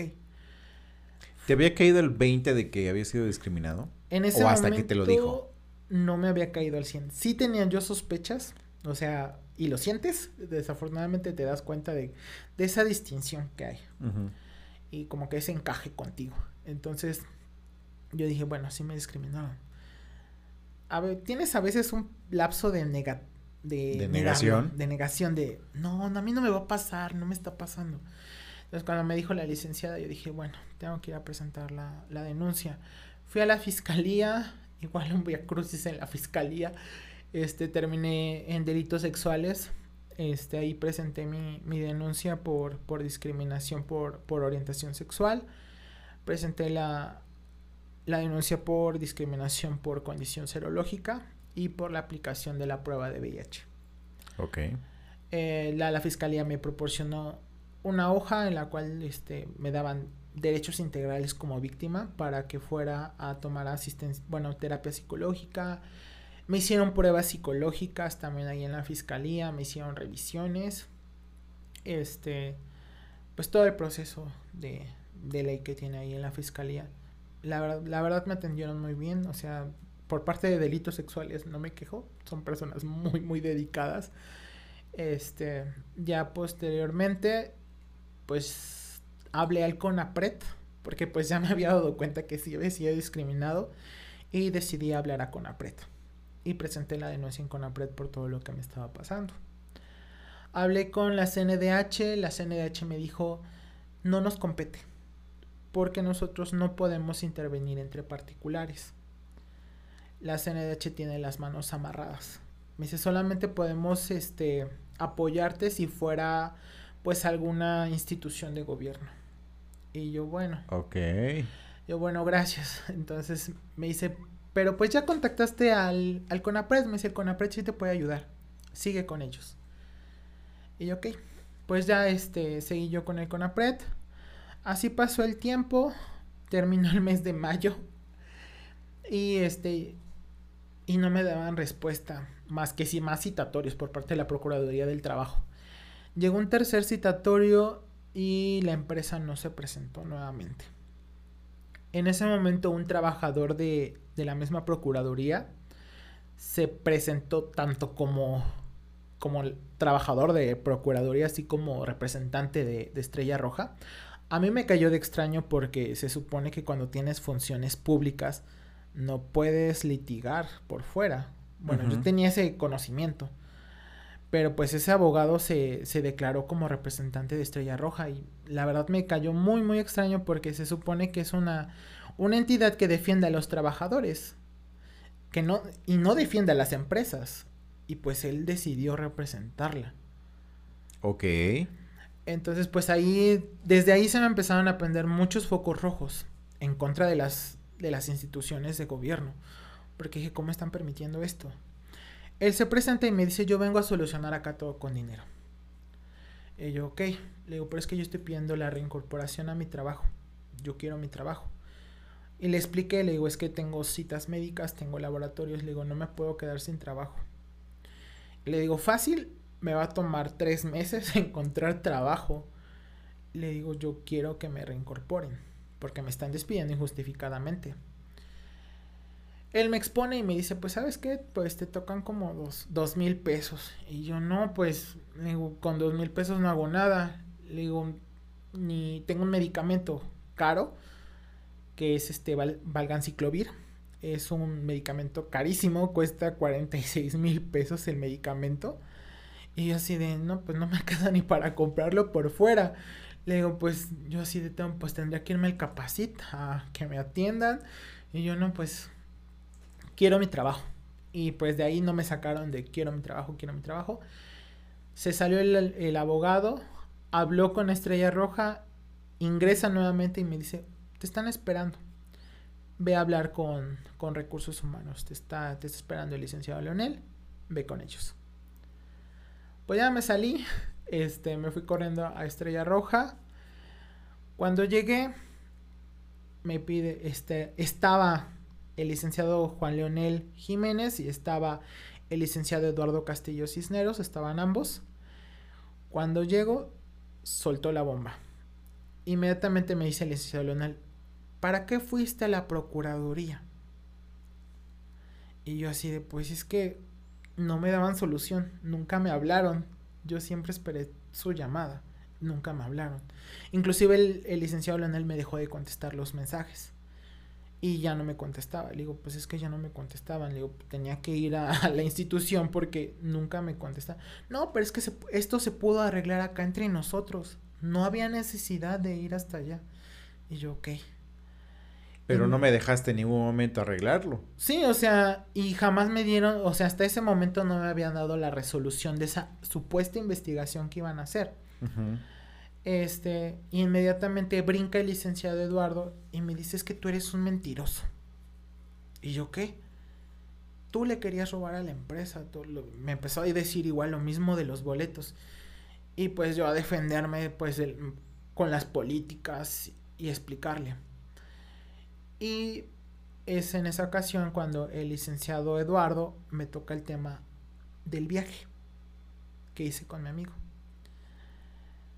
y me dice que no me comporté en la, que no me comporté en la terminal. Resulta que cuando fui a, Ta- la Tapo, cuando estuve en la Tapo, y mi amigo y yo estábamos viajando, nos quedamos en la sala de espera de, de Estrella Roja. Y mi amigo se recargó en mí. Y estábamos así recargados uno contra el otro. Y nos quedamos dormidos. Cuando él me dijo, es que tú no te comportaste en la terminal, yo me quedé así de, pues, ¿qué hice? No hice nada. Literal. me quedé Y dormido. yo así, pues es que me quedé dormido. Le digo, pues lo único que hice fue quedarme junto a mi amigo. Y me dice, no, es que tú no te comportaste. Y tienes que avisarnos cuando hagas un viaje. Y yo, pero es que ese día era mi descanso. No, es que tienes que informarnos cuando hagas un viaje con en el servicio de la empresa. Porque se puede malinterpretar. Y yo así de, pues es que cuando yo salgo de mi trabajo me vuelvo un cliente. Y es que yo no tengo por qué decirte que voy a hacer en mi descanso.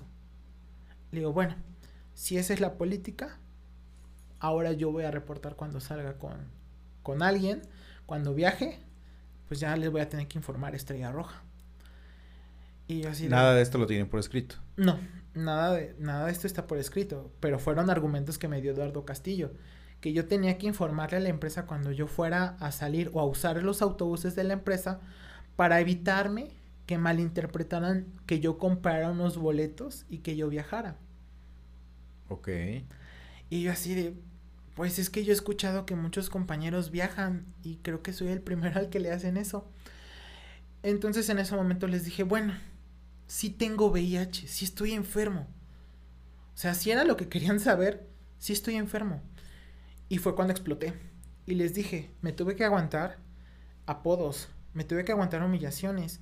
Le digo, y yo le dije, cuando yo puse la denuncia vía telefónica, usted fue y yo le comenté lo que me estaban haciendo.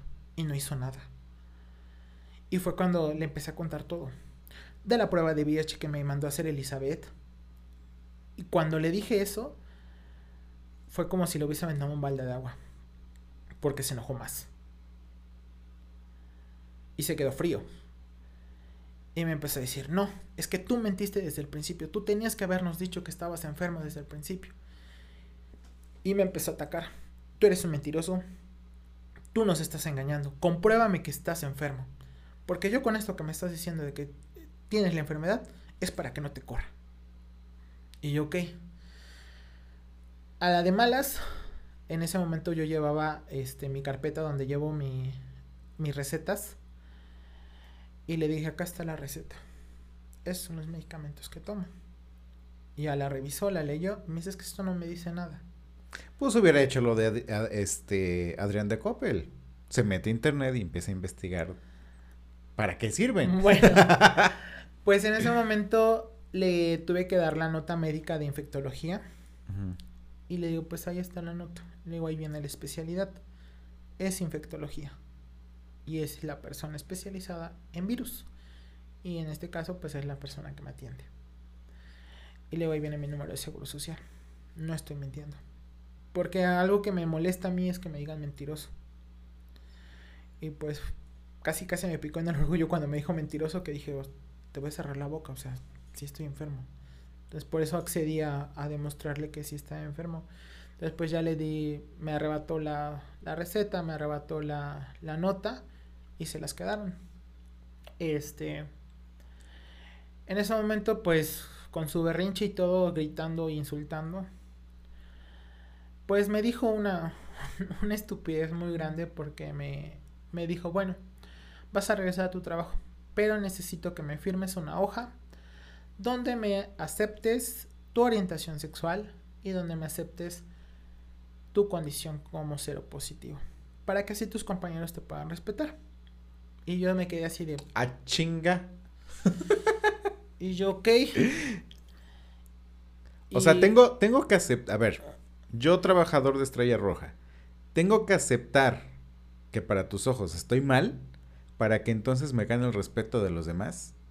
O sea, no existe algo, una política, este, una práctica o simplemente el ejemplo de la directiva de decir en esta empresa no se discrimina y punto. Aparte porque no nada más es la gente que está trabajando para ti y contigo. O sea, tienes pasajeros que pueden vivir con discapacidad y tienes que subirlos al autobús. Tienes eh, pasajeros con diferentes orientaciones sexuales y te están comprando un servicio para subir al autobús.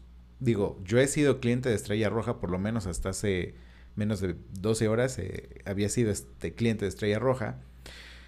Eh, y todo eso te lo tienes que aguantar. Sí, de hecho.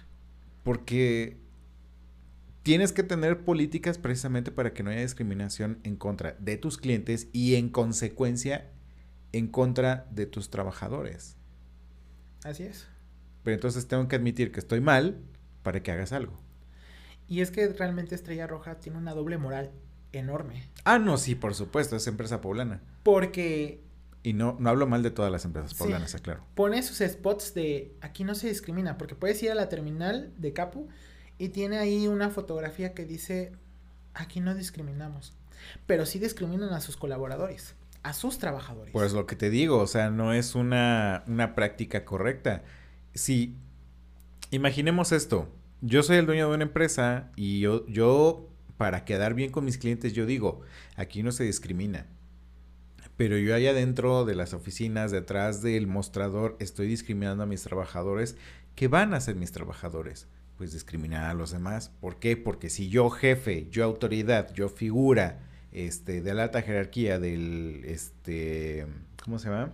Del organigrama, permito que eso suceda, pues obviamente les estoy dando permiso a mis trabajadores de que lo hagan. Ahora, pensándolo bien, y como lo dije hace rato, lo que pasó con el, el- caso de Coppel, yo hubiera pensado que este tema era únicamente un criterio de esta señora este, Castillo y que de ahí se desató todo.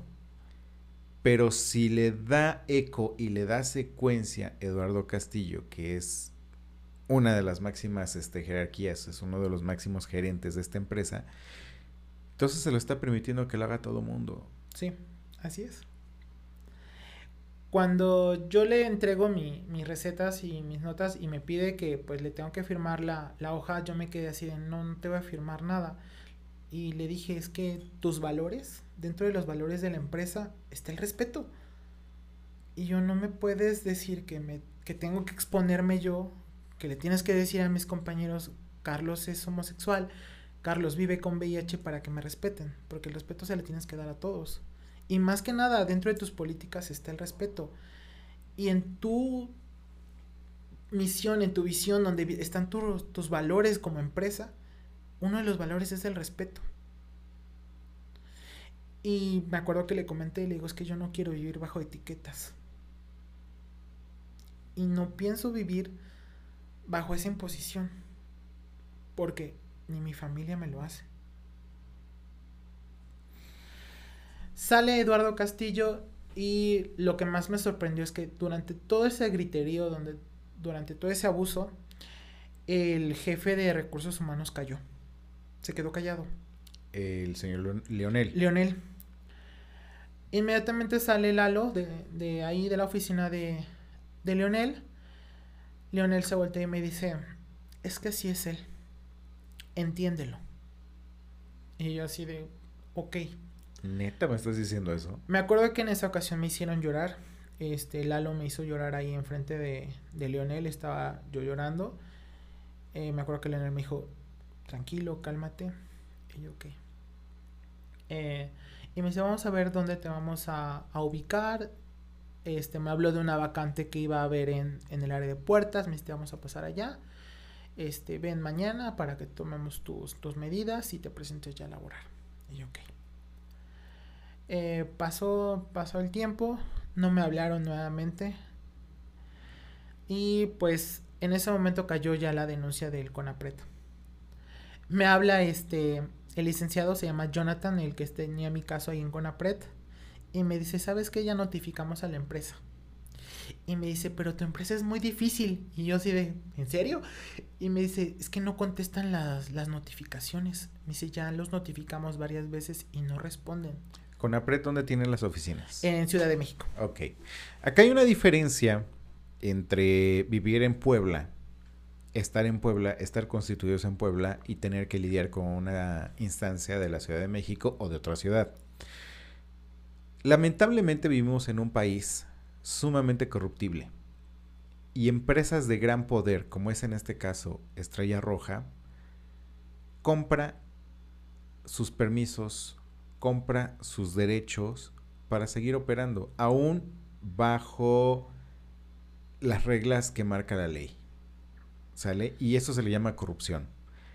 Y estoy casi seguro, porque así se maneja en muchas empresas en México y así se maneja en muchas empresas en Puebla, que Estrella Roja puede ser una empresa que le pague a alguien para que las cosas sucedan o no sucedan a su favor. Bueno, pues aquí este me, me comenta el chico de Conapred, me dice es que no contestan las notificaciones, me dice, ya le mandé tres y no contesta. Y en ese momento le dije al chico de, de Conapred, le digo, mira, que no te sorprenda, porque la Procuraduría del Trabajo también le hizo tres citatorios y nunca fue. Le digo, no creo que te hagan caso. Y sacaron unas de la manga, se cuenta que sacaron al conejo de dentro del, del sombrero y el sombrero es la Secretaría del Trabajo. Así es, porque realmente los encubrió. Y bueno, en este caso el CONAPRED me dijo, mira, ¿sabes qué? Vamos a señalar como responsable al representante legal de la empresa. Y vamos a ver si, si así contestan. Dice, si les metemos ese susto, a ver si, si pega. Pues en efecto, cuando les llega la notificación ya en contra del representante legal de la empresa, pues la empresa reacciona. Y me, y sorprendentemente, ahora sí me hablan. Me habla el licenciado Leonel y me dice, oye, es que pasó algo, este, nos llegó una notificación del CONAPRED, ¿qué hiciste? Y yo no, pues es que los denuncié porque me discriminaron y hasta el momento no me han regresado el trabajo. Güey, ¿te acuerdas del griterío que me dio Eduardo esa vez? Eso se le llama discriminación. Entonces me dice, ¿sabes qué? Vente para acá, me dice, porque vamos a ver en dónde te vamos a ubicar. Y yo, ok. Ya, les, dio, les dio cosa. Pues sí, les metieron miedo. Porque pues el CONAPRED es una institución grande y es a nivel nacional. Entonces pues ya llegué yo a, a recursos humanos nuevamente. Eh, el licenciado Leonel se vuelve más franco conmigo y me dice, ¿sabes qué? Eduardo Castillo no te quiere en ninguna de sus gerencias. Porque tú eres una persona conflictiva. Y yo así, el hecho de que exija respeto, eso me hace conflictivo. Y yo, ok. Me dice, vamos a ver dónde te vamos a ubicar. Y me comenta que hay una vacante en el taller mecánico de Estrella Roja. Y me dice, te vamos a ubicar allá. Y me dice, toma, aquí están tus originales. Me entregó en ese momento las recetas y la nota médica. Pero conservo unas copias y me dices que estas copias se las voy a presentar a la mesa directiva para que estén enterados de cuál es tu situación. Y yo, ok, sin problema. Cabe mencionar que estas copias jamás me las regresaron, las conservaron. Y me reincorporan y me mandan nuevamente al taller de Estrella Roja y obtengo nuevamente mi trabajo le pregunto al licenciado qué pasó con mis vacaciones y qué pasó con el sueldo que me retuvieron y con el sueldo que no percibí. Porque al final la investigación yo no la pedí y yo no pedí ser suspendido de mis labores. Fue decisión de ellos. Y me dice, no, pues no trabajaste. No, no te pago. No te puedo pagar. Y además, no te puedo dar esas vacaciones. Tomémoslas a cuenta. Ah, chinga. Y yo así de, ok. Ahora resulta que yo te debo. Y, y, pues yo me quedé, pero es que también tenía horas extra que no me habían pagado. Este, pues hay muchas cosas. Le digo, yo necesito que me paguen. Le digo, porque esa quincena sí le trabajé.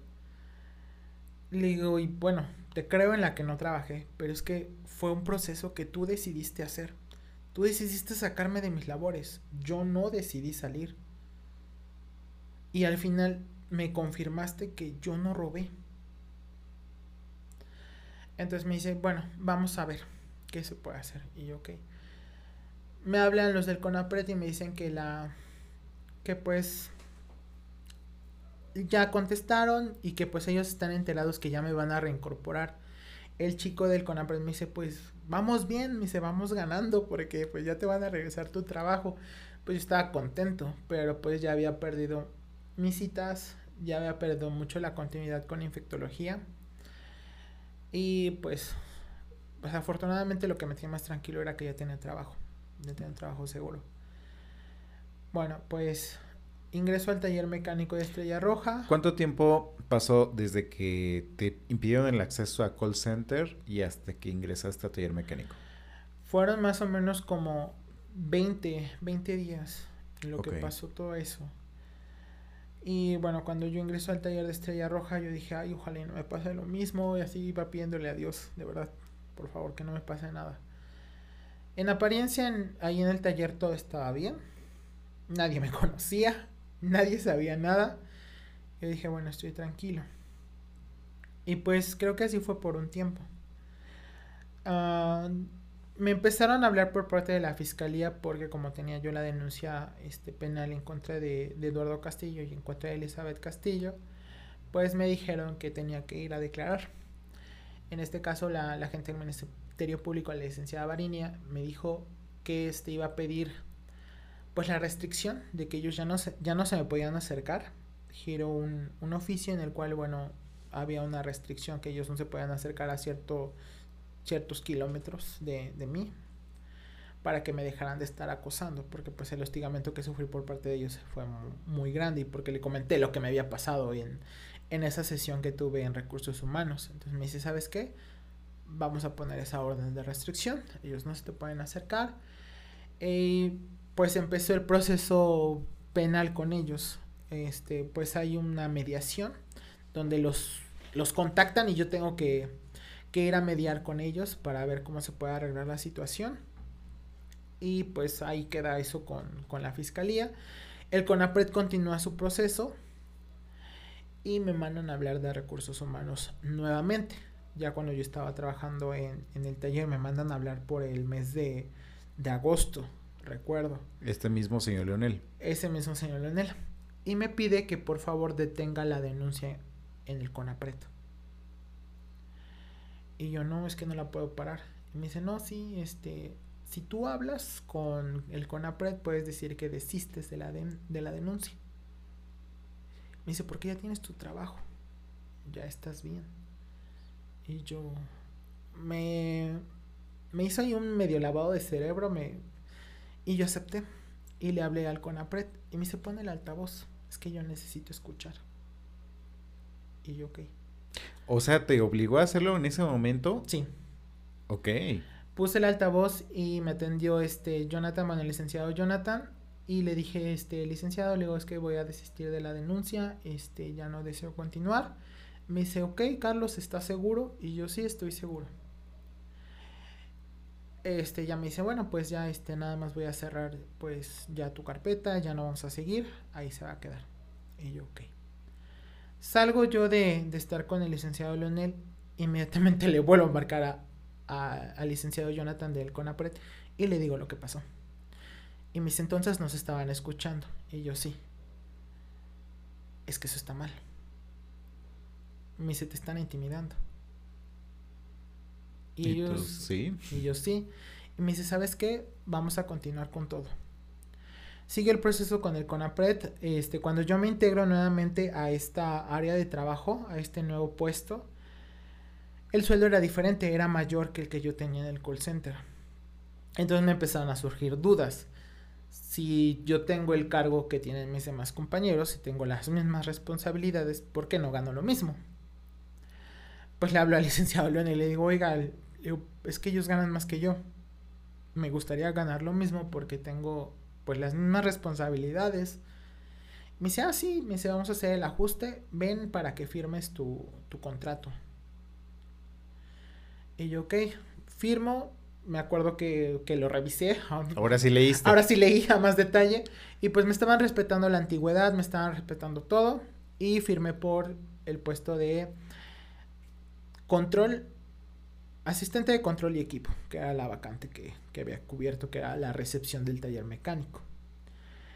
Y me dicen que el ajuste de sueldo me lo van a hacer pues inmediato. De ahí pasa el tiempo y pues no, resulta que no, no me hacen el ajuste. Le hablo al con, bueno, me habla el CONAPRED y me dice, oye, ¿cómo vas? Porque me estaban dando seguimiento. Me dice, ¿cómo va tu situación? Le digo, bueno, pues es que el problema que tengo ahorita es que no gano lo mismo. Y me dicen, oye, es que, hay que revisar eso porque pues me están incurriendo nuevamente en discriminación, pero ahora por, por salario. Y me dicen, mándame una evidencia. Me acuerdo que le mandé el comprobante de nómina de uno de mis compañeros y el mío. Y en efecto, Teníamos el mismo cargo. El mismo cargo, el mismo puesto, pero una diferencia salarial enorme. Creo que era de casi dos mil pesos. Este pasa, pasa el tiempo y me dice, oye, es que no te quieren. Me habla con la y me dice, es que no te quieren aumentar el sueldo. Y le digo, oiga, pero ¿qué pasó con mis vacaciones y qué pasó con mis horas extra? Y me dicen, mira, la empresa no cede. Y eso es competente para la Procuraduría del Trabajo. Del trabajo no es nuestra, nuestra injerencia, no podemos participar tanto en eso. Me dice, pero te podemos orientar, ve a la Procuraduría del Trabajo.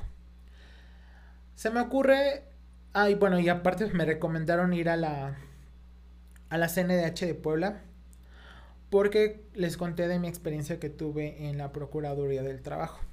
Entonces me dice, vete a apoyar con la, con la comisión y que te manden a la Procuraduría fui a la CNDH de Puebla, me canalizan ya a la Procuraduría, voy a la Procuraduría y, y, me pasa algo muy feo porque cuando me atienden la Procuraduría del Trabajo, pues les digo que ya tengo trabajo, pero la situación es que no me respetaron mis vacaciones, no me han regresado mis quincenas que me retuvieron, no me han pagado, no me respetaron mis vacaciones, mis horas extra.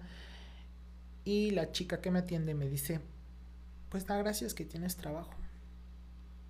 Y yo así de, bien. Ok. Le digo, pero es que me discriminaron. Y me dice, mira, la discriminación ese es el delito más difícil de demostrar. ¿Tienes grabaciones? Y yo no.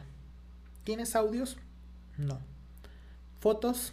Y yo sí, tengo una taza que me regalaron y una foto. ¿qué más tienes? Y yo, pues nada más. Y le digo, ¿y el dictamen de, de la CONAPRED? Que dice que si hay discriminación. Pues es que eso no nos basta. Necesitamos más.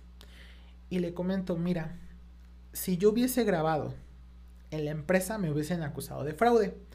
Porque en el call center manejamos tarjetas. Y si ya me acusaron una vez de, de fraude, de que yo quería robar, si yo hubiese grabado, pues hubiesen dicho que sí, porque estuve grabando cuando se registra la información bancaria de los clientes. Y dentro de las políticas está que yo no puedo ingresar con celulares al área. O sea, no puedo grabar. Y Procuraduría no me puedes pedir que grabe. Cuando no puedo hacerlo. Cuando no lo puedo hacer y cuando estaría violando una norma de la empresa y tendría justificación para despedirme. Y yo, o sea, es que lo que me pides es ilógico. Le digo, pero yo tengo acá el dictamen del CONAPRED y dice que si hay discriminación. Y es la institución especializada en discriminación. Y me dijo, no, eso no basta. Sí sirve, pero no basta. Exactamente, o sea, me dijo, no, es que necesitamos pruebas, necesitamos evidencias. Y yo, bueno, gracias.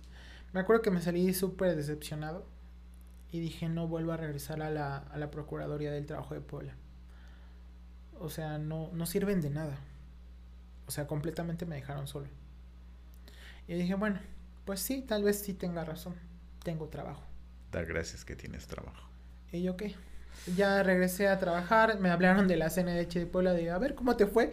Y yo no sabes qué, pues no le conté lo que me pasó, me les dije, no, pues no sirve de nada, o sea, pues ya tengo trabajo, ya estoy bien.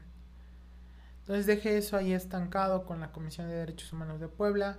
El CONAPRED siguió, este, Estrella Roja les firmó unos convenios que notariaron, donde decían que no iban a volver a incurrir en actos de discriminación en mi contra. Este firmó Elizabeth Castillo, firmó Eduardo Castillo. Y pues tomé, empecé con terapia psicológica por parte de la, de la universidad, de la DAO, que es la Dirección de Acompañamiento Universitario, y me proporcionaron este, atención psicológica. Posterior a esto, mmm, bueno, seguí con la, con la atención psicológica y seguí trabajando ahí en el taller mecánico de Estrella Roja. Pero empezaron también nuevamente la, las agresiones. Hubo una ocasión que personal de limpieza de la empresa encontró un preservativo, encontró un condón y uno de los supervisores tomó fotografía del condón, lo mandó en un grupo que, que es de la empresa, publicó el condón y uno de los jefes de, de taller, el ingeniero Froilán Juárez, colocó un mensaje que dice, tenemos gays en el taller. Después de que ve esa foto me quedé así como que qué ignorante, o sea, dice que los gays son los únicos que usamos condones. Y así, me yo, preocupa tu situación. Y yo así de como, qué mediocre, y yo qué pobre. Este, inmediatamente cuando ve el mensaje suena mi teléfono. Y me marca uno de los coordinadores del taller. Este me marca el ingeniero Orlando Zárate. Para decirme dónde estaba. Y yo, pues estoy en mi casa, es mi descanso. Es que encontraron un condón. Y yo sí. Pero ¿por qué me marcas a mí? No, es que quería saber dónde estabas, es que encontraron este, pues el preservativo, estaba en las regaderas. Y yo sí, pero es que hoy es mi descanso. ¿Por qué me marcas a mí? Y yo, me dice, no, pues nada más para saber qué estabas haciendo. Y yo, ok.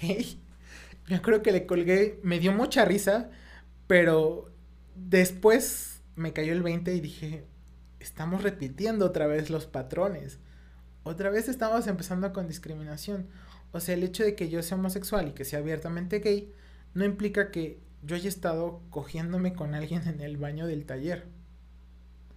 O sea, yo dije, no puede, no puede ser, otra vez está pasando.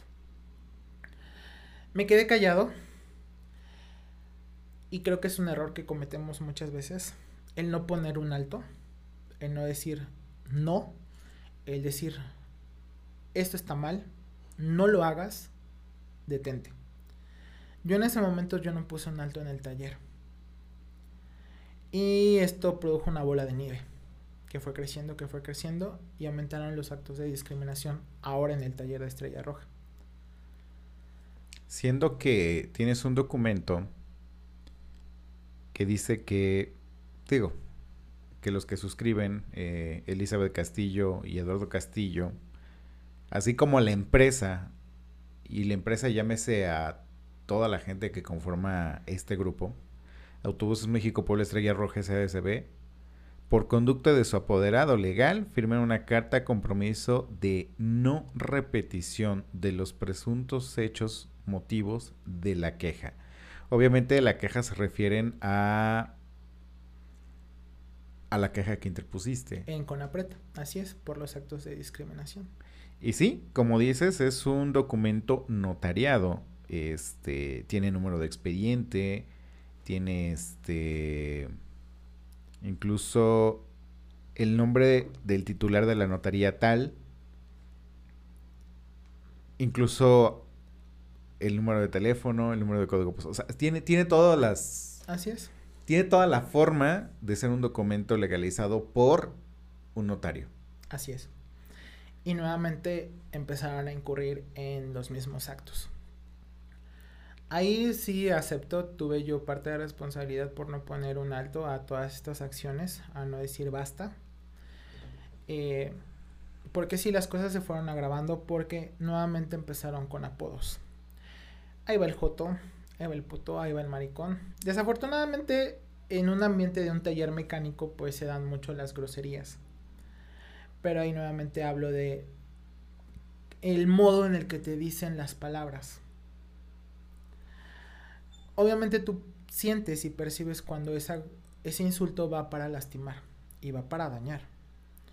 Entonces, obviamente yo sentía de muchos compañeros que lo hacían con la intención de, de lastimarme, de ver qué reacción tenía el que me dijeran puto de que me dijeran maricón. yo nunca les puse un alto, yo nunca les puse un límite, dejé que siguieran avanzando. El jefe de taller, en este caso el ingeniero Froilán Juárez Loaiza, en varias ocasiones me dijo Carla y se burlaba de mí y me exhibía enfrente de, de mis demás compañeros porque por mi misma orientación decían que yo no, este, no estaba calificado para para mandar, para mover a las Ahí entra el ego masculino, machismo. Este, yo realmente me esforcé mucho en demostrarles que tenía las capacidades para para ser supervisor, porque pues ahora dentro del taller sí crecí, sí me permitieron el crecimiento y el desarrollo, pero pues como que siempre pesaba mucho el hecho de que fuera homosexual porque afortunadamente en el taller nunca se enteraron que yo era cero positivo, solamente sabían que, que, era homosexual. Pero pues yo era, yo soy de las personas que trata a las personas como lo que son, personas, humanos. Siempre me dirigía a los mecánicos y a mis compañeros con respeto. Siempre, pese a que fueran a orden, les pedía, oye, por favor, apóyame haciendo esto, hay que trabajar así porque creo que hay que ser atentos con los demás y hay que dar un trato humano y un trato digno. Ok, hasta ahorita cómo va la situación laboral, ¿sigues trabajando ahí? Actualmente me despidieron. Fui despedido eh, del taller de Estrella Roja porque yo presenté una nueva denuncia porque el ingeniero Froilán Juárez Loaiza junto con otro supervisor, el Arturo, bueno, se llama Arturo Torres Mociño, se tomaron la, la atribución de ingresar a mi WhatsApp a extraer mis conversaciones privadas, mis fotos privadas y divulgarlas en el taller. Se tomaron esta atribución de pues enseñarle a, a los mecánicos lo que yo hablaba, y mis fotografías. Y pues esto propició que me faltaran mucho el respeto. Obviamente yo presenté una, una denuncia ante fiscalía. Por este, obviamente por ley Olimpia y obviamente por la violación de la intimidad sexual. Pero desafortunadamente creo que la, la Fiscalía Especializada en Derechos Humanos LGBT en Puebla no sirve de nada. Desafortunadamente, la, el folio y el expediente tiene las siglas LGBTTIQ. Cuando fueron a hacer los peritajes a la empresa, pues obviamente tuvieron que dar el motivo por el cual iban a ingresar a la empresa a tomar fotos. Y pues dieron el número de carpeta. Automáticamente vieron las siglas que pertenecen a la comunidad y automáticamente dedujeron que quien los estaba denunciando pues es el único homosexual que, que hay en el taller. Públicamente. Públicamente y abiertamente. Entonces pues obviamente me despidieron por esa, por esa razón.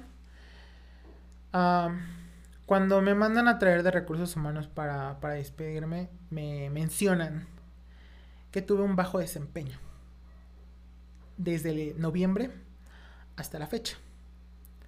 Pero resulta que toda la situación de mis fotografías empezó el 4 de noviembre del 2021, del 2021.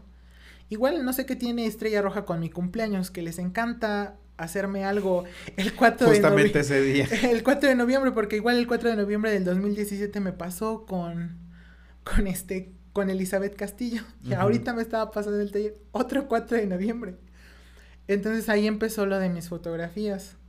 Entonces creo que nadie se va a sentir cómodo en un trabajo y nadie va a rendir bien cuando estás acosando a tu compañero Cuando eres el acosado, pero cuando cuando tú sabes que por morbo, por joder, vieron fotografías tuyas que quizás no querías que viera nadie, eh, empiezan esos momentos incómodos, empieza esa información que, que, yo solamente manejo en mi dispositivo y que ahora está divulgada, o sea, nadie en su sano juicio se sentiría cómodo con sí, eso. Nadie, porque eran comentarios de, oye, ya vi que te la tragas toda. Y yo así de, ok. Y ya vi que eres bien golosa, eres bien atascada. Y yo así de, ah, invitaciones sexuales y vamos a ir a un hotel y te voy a llevar. Muchos comentarios así.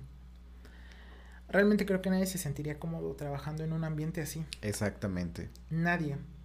Y exhibido a, a tal grado de que, pues, tu vida privada, inclusive la vida con tu pareja, tu vida íntima con tu pareja, haya sido exhibida. Entonces, pues, cuando me dicen es que tuviste una baja... Bajo desempeño. Bajo desempeño, pues obviamente creo que es lógico. Creo que es lógico que nadie se va a desempeñar correctamente.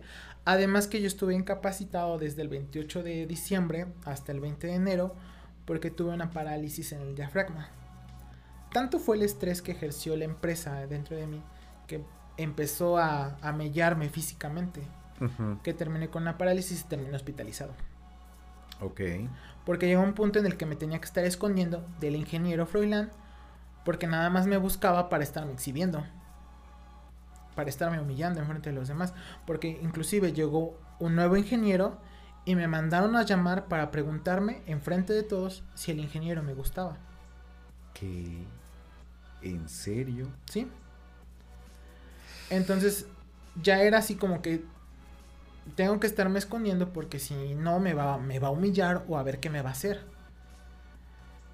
Y cuando yo presento la denuncia en la fiscalía, pues le expongo toda esta situación a la gente del Ministerio Público, a la licenciada Carolina Salazar, se lo expongo. Y ella me dice que pues vamos a ejercer acción penal sobre ellos porque pues obviamente violaron una ley, que es la de la ley Olimpia y la de la intimidad sexual, pues obviamente va, va, a haber un proceso legal. ¿Es una o son dos leyes? So, es una misma. Ah, ok. Pero pues ella me, me dijo que sí procedía, que, que, todo iba a salir bien. Pero resulta que actualmente la, la gente del Ministerio Público me está diciendo que no. Que nos vamos a quedar solamente en medios alternos que vamos a mediar y que vamos a hablar con ellos y que me va a hacer hablar con ellos. Para mí se me hace absurdo que me quieran enfrentar contra dos personas que divulgaron mi contenido sexual, que me humillaron, que exhibieron mi intimidad y no solamente la, la mía, sino también la intimidad de mi pareja. Sí, para hacer burla eso. O sea, me quiere confrontar con ellos. Uh -huh. Y ella me está diciendo que con una disculpa basta. Yo creo que no. Yo creo que una disculpa no basta para, para recuperar tu orgullo, tu honra y tu intimidad. ¿Esta propuesta te la da Ministerio Público? Ministerio Público. Ok. Y me dice, si no aceptas la mediación, tu carpeta se archiva. Y yo, ¿por qué? No, es que tú no tienes daño psicológico, tú tienes solamente un daño emocional. Y con esto, esto es, es, esta, este argumento está sustentado bajo algún examen. Cuando me hicieron un examen psicológico por parte de, de la fiscalía, me hicieron el test psicológico, me hicieron pruebas. Este, yo afortunadamente todo, en todo este tiempo he tenido la atención psicológica, pero la verdad la presión es tan fuerte que tiene, parece un sube y baja de emociones porque voy con el psicólogo, estoy bien, salgo con el psicólogo entre estrella roja y salgo peor. Entonces, cuando voy a hacerme los, los, exámenes psicológicos, pues yo siento que también tuvo que influir mucho el que yo ya tenga una atención psicológica, porque solamente salió el daño emocional, por lo que me comentó la, la gente del Ministerio Público. No salió un daño psicológico, solamente un daño emocional, reflejado en las pruebas. Los argumentos que me da la, la gente del Ministerio Público es que ella no puede defenderme o no puede irse a un juez de control porque no hay daño psicológico, solamente emocional. Ah, y me dice que o es medio soltarnos, aceptar la disculpa y aceptar ver de qué manera pueden resarcir el daño o el carpetazo. Y pues que me va a dar la hoja de que no va a haber acción penal. Me sorprende realmente porque al principio la, la licenciada estaba muy entusiasmada, estaba, me estaba animando a que pues sí demandáramos, a de que pues iba a proceder, si iba a salir todo bien. Pero pues al final resulta que que no. Que se puede este archivar y no pasó nada. Me huele a mordida. Entonces, me huele a corrupción. No sé, me atrevo a decirlo, no tengo las pruebas, pero tiene la carne. sí, Entonces, hijo, es, es algo lamentable el hecho de que eh, las autoridades pudieran prestarse este tipo de, de medidas o, o- o- o este tipo de actos para menospreciar pues la, la calidad de vida de lo- del, del ciudadano, la calidad de vida de, de la persona que está interponiendo una queja, pero sobre todo pues el que menosprecien o menoscaben tu, tu integridad, porque al final de cuentas es lo que están haciendo. sí. Este, híjole, lamento, de verdad, lamento todo lo que estás viviendo, Carlos, pero eh, pues para eso son estos micrófonos, para eso los abrimos, para precisamente contar esto que está pasando. No eres ni la primer historia que estamos contando y lamentablemente me estoy dando cuenta que no eres la única. Mm, Sí. Entonces creo que hay que trabajar mucho, hay que levantar mucho la voz. Te agradezco mucho el que te hayas permitido llegar hasta acá, el que nos hayas contado toda esta parte de la historia. Eh, prácticamente nos hicimos dos horas y media platicando sobre ello, pero cada uno de los argumentos es completamente razonable, completamente válido en cuanto a mi perspectiva, porque no podemos seguir dejando que el criterio de las personas que trabajan en una empresa influyan en que yo me pueda sentir vulnerable, discriminado, lastimado, estresado, porque simplemente a alguien se le ocurrió que es buena idea exhibirte públicamente porque eres VIH positivo, exhibirte públicamente porque eres homosexual, eso es algo que es información mía. Y lamentablemente la usan por joder. Y afortunadamente hasta ahorita, aunque no esté funcionando todavía como debe, pero ya hay leyes que se están armando para empezar a, a persuadir este tipo de situaciones y que no vuelvan a suceder. Así es. Carlos, de verdad te agradezco muchísimo que nos hayas compartido todo esto. Muchas Ojalá gracias. y tengamos pronto una resolución. Ojalá y nos las quieras compartir, por, Claro. por lo menos para saber cómo vamos, ¿no? Claro, sin problema. Muchas gracias por el espacio. Gracias a ti, Carlos. Y también a ti que nos escuchas, muchísimas gracias. Recuerda que si estás en iTunes Podcast, por favor, regálanos un comentario, cinco estrellas. Nos ayuda a llegar a más personas y por favor comparte, comparte esta historia. eh, necesitamos que llegue a más oídos. También síguenos en nuestras redes sociales, en Instagram como arroba no soy moda guion bajo podcast, en Twitter como no soy moda guion bajo P y en Facebook como no soy moda el podcast. ¿Sale? Gracias de verdad. Ayúdanos a compartir, ayúdanos a llegar a más personas. Y si de pronto conoces a alguien que está viviendo esta misma situación, eh, ponnos en contacto. Eh, creo que vale mucho la pena seguir documentando este tipo de situaciones.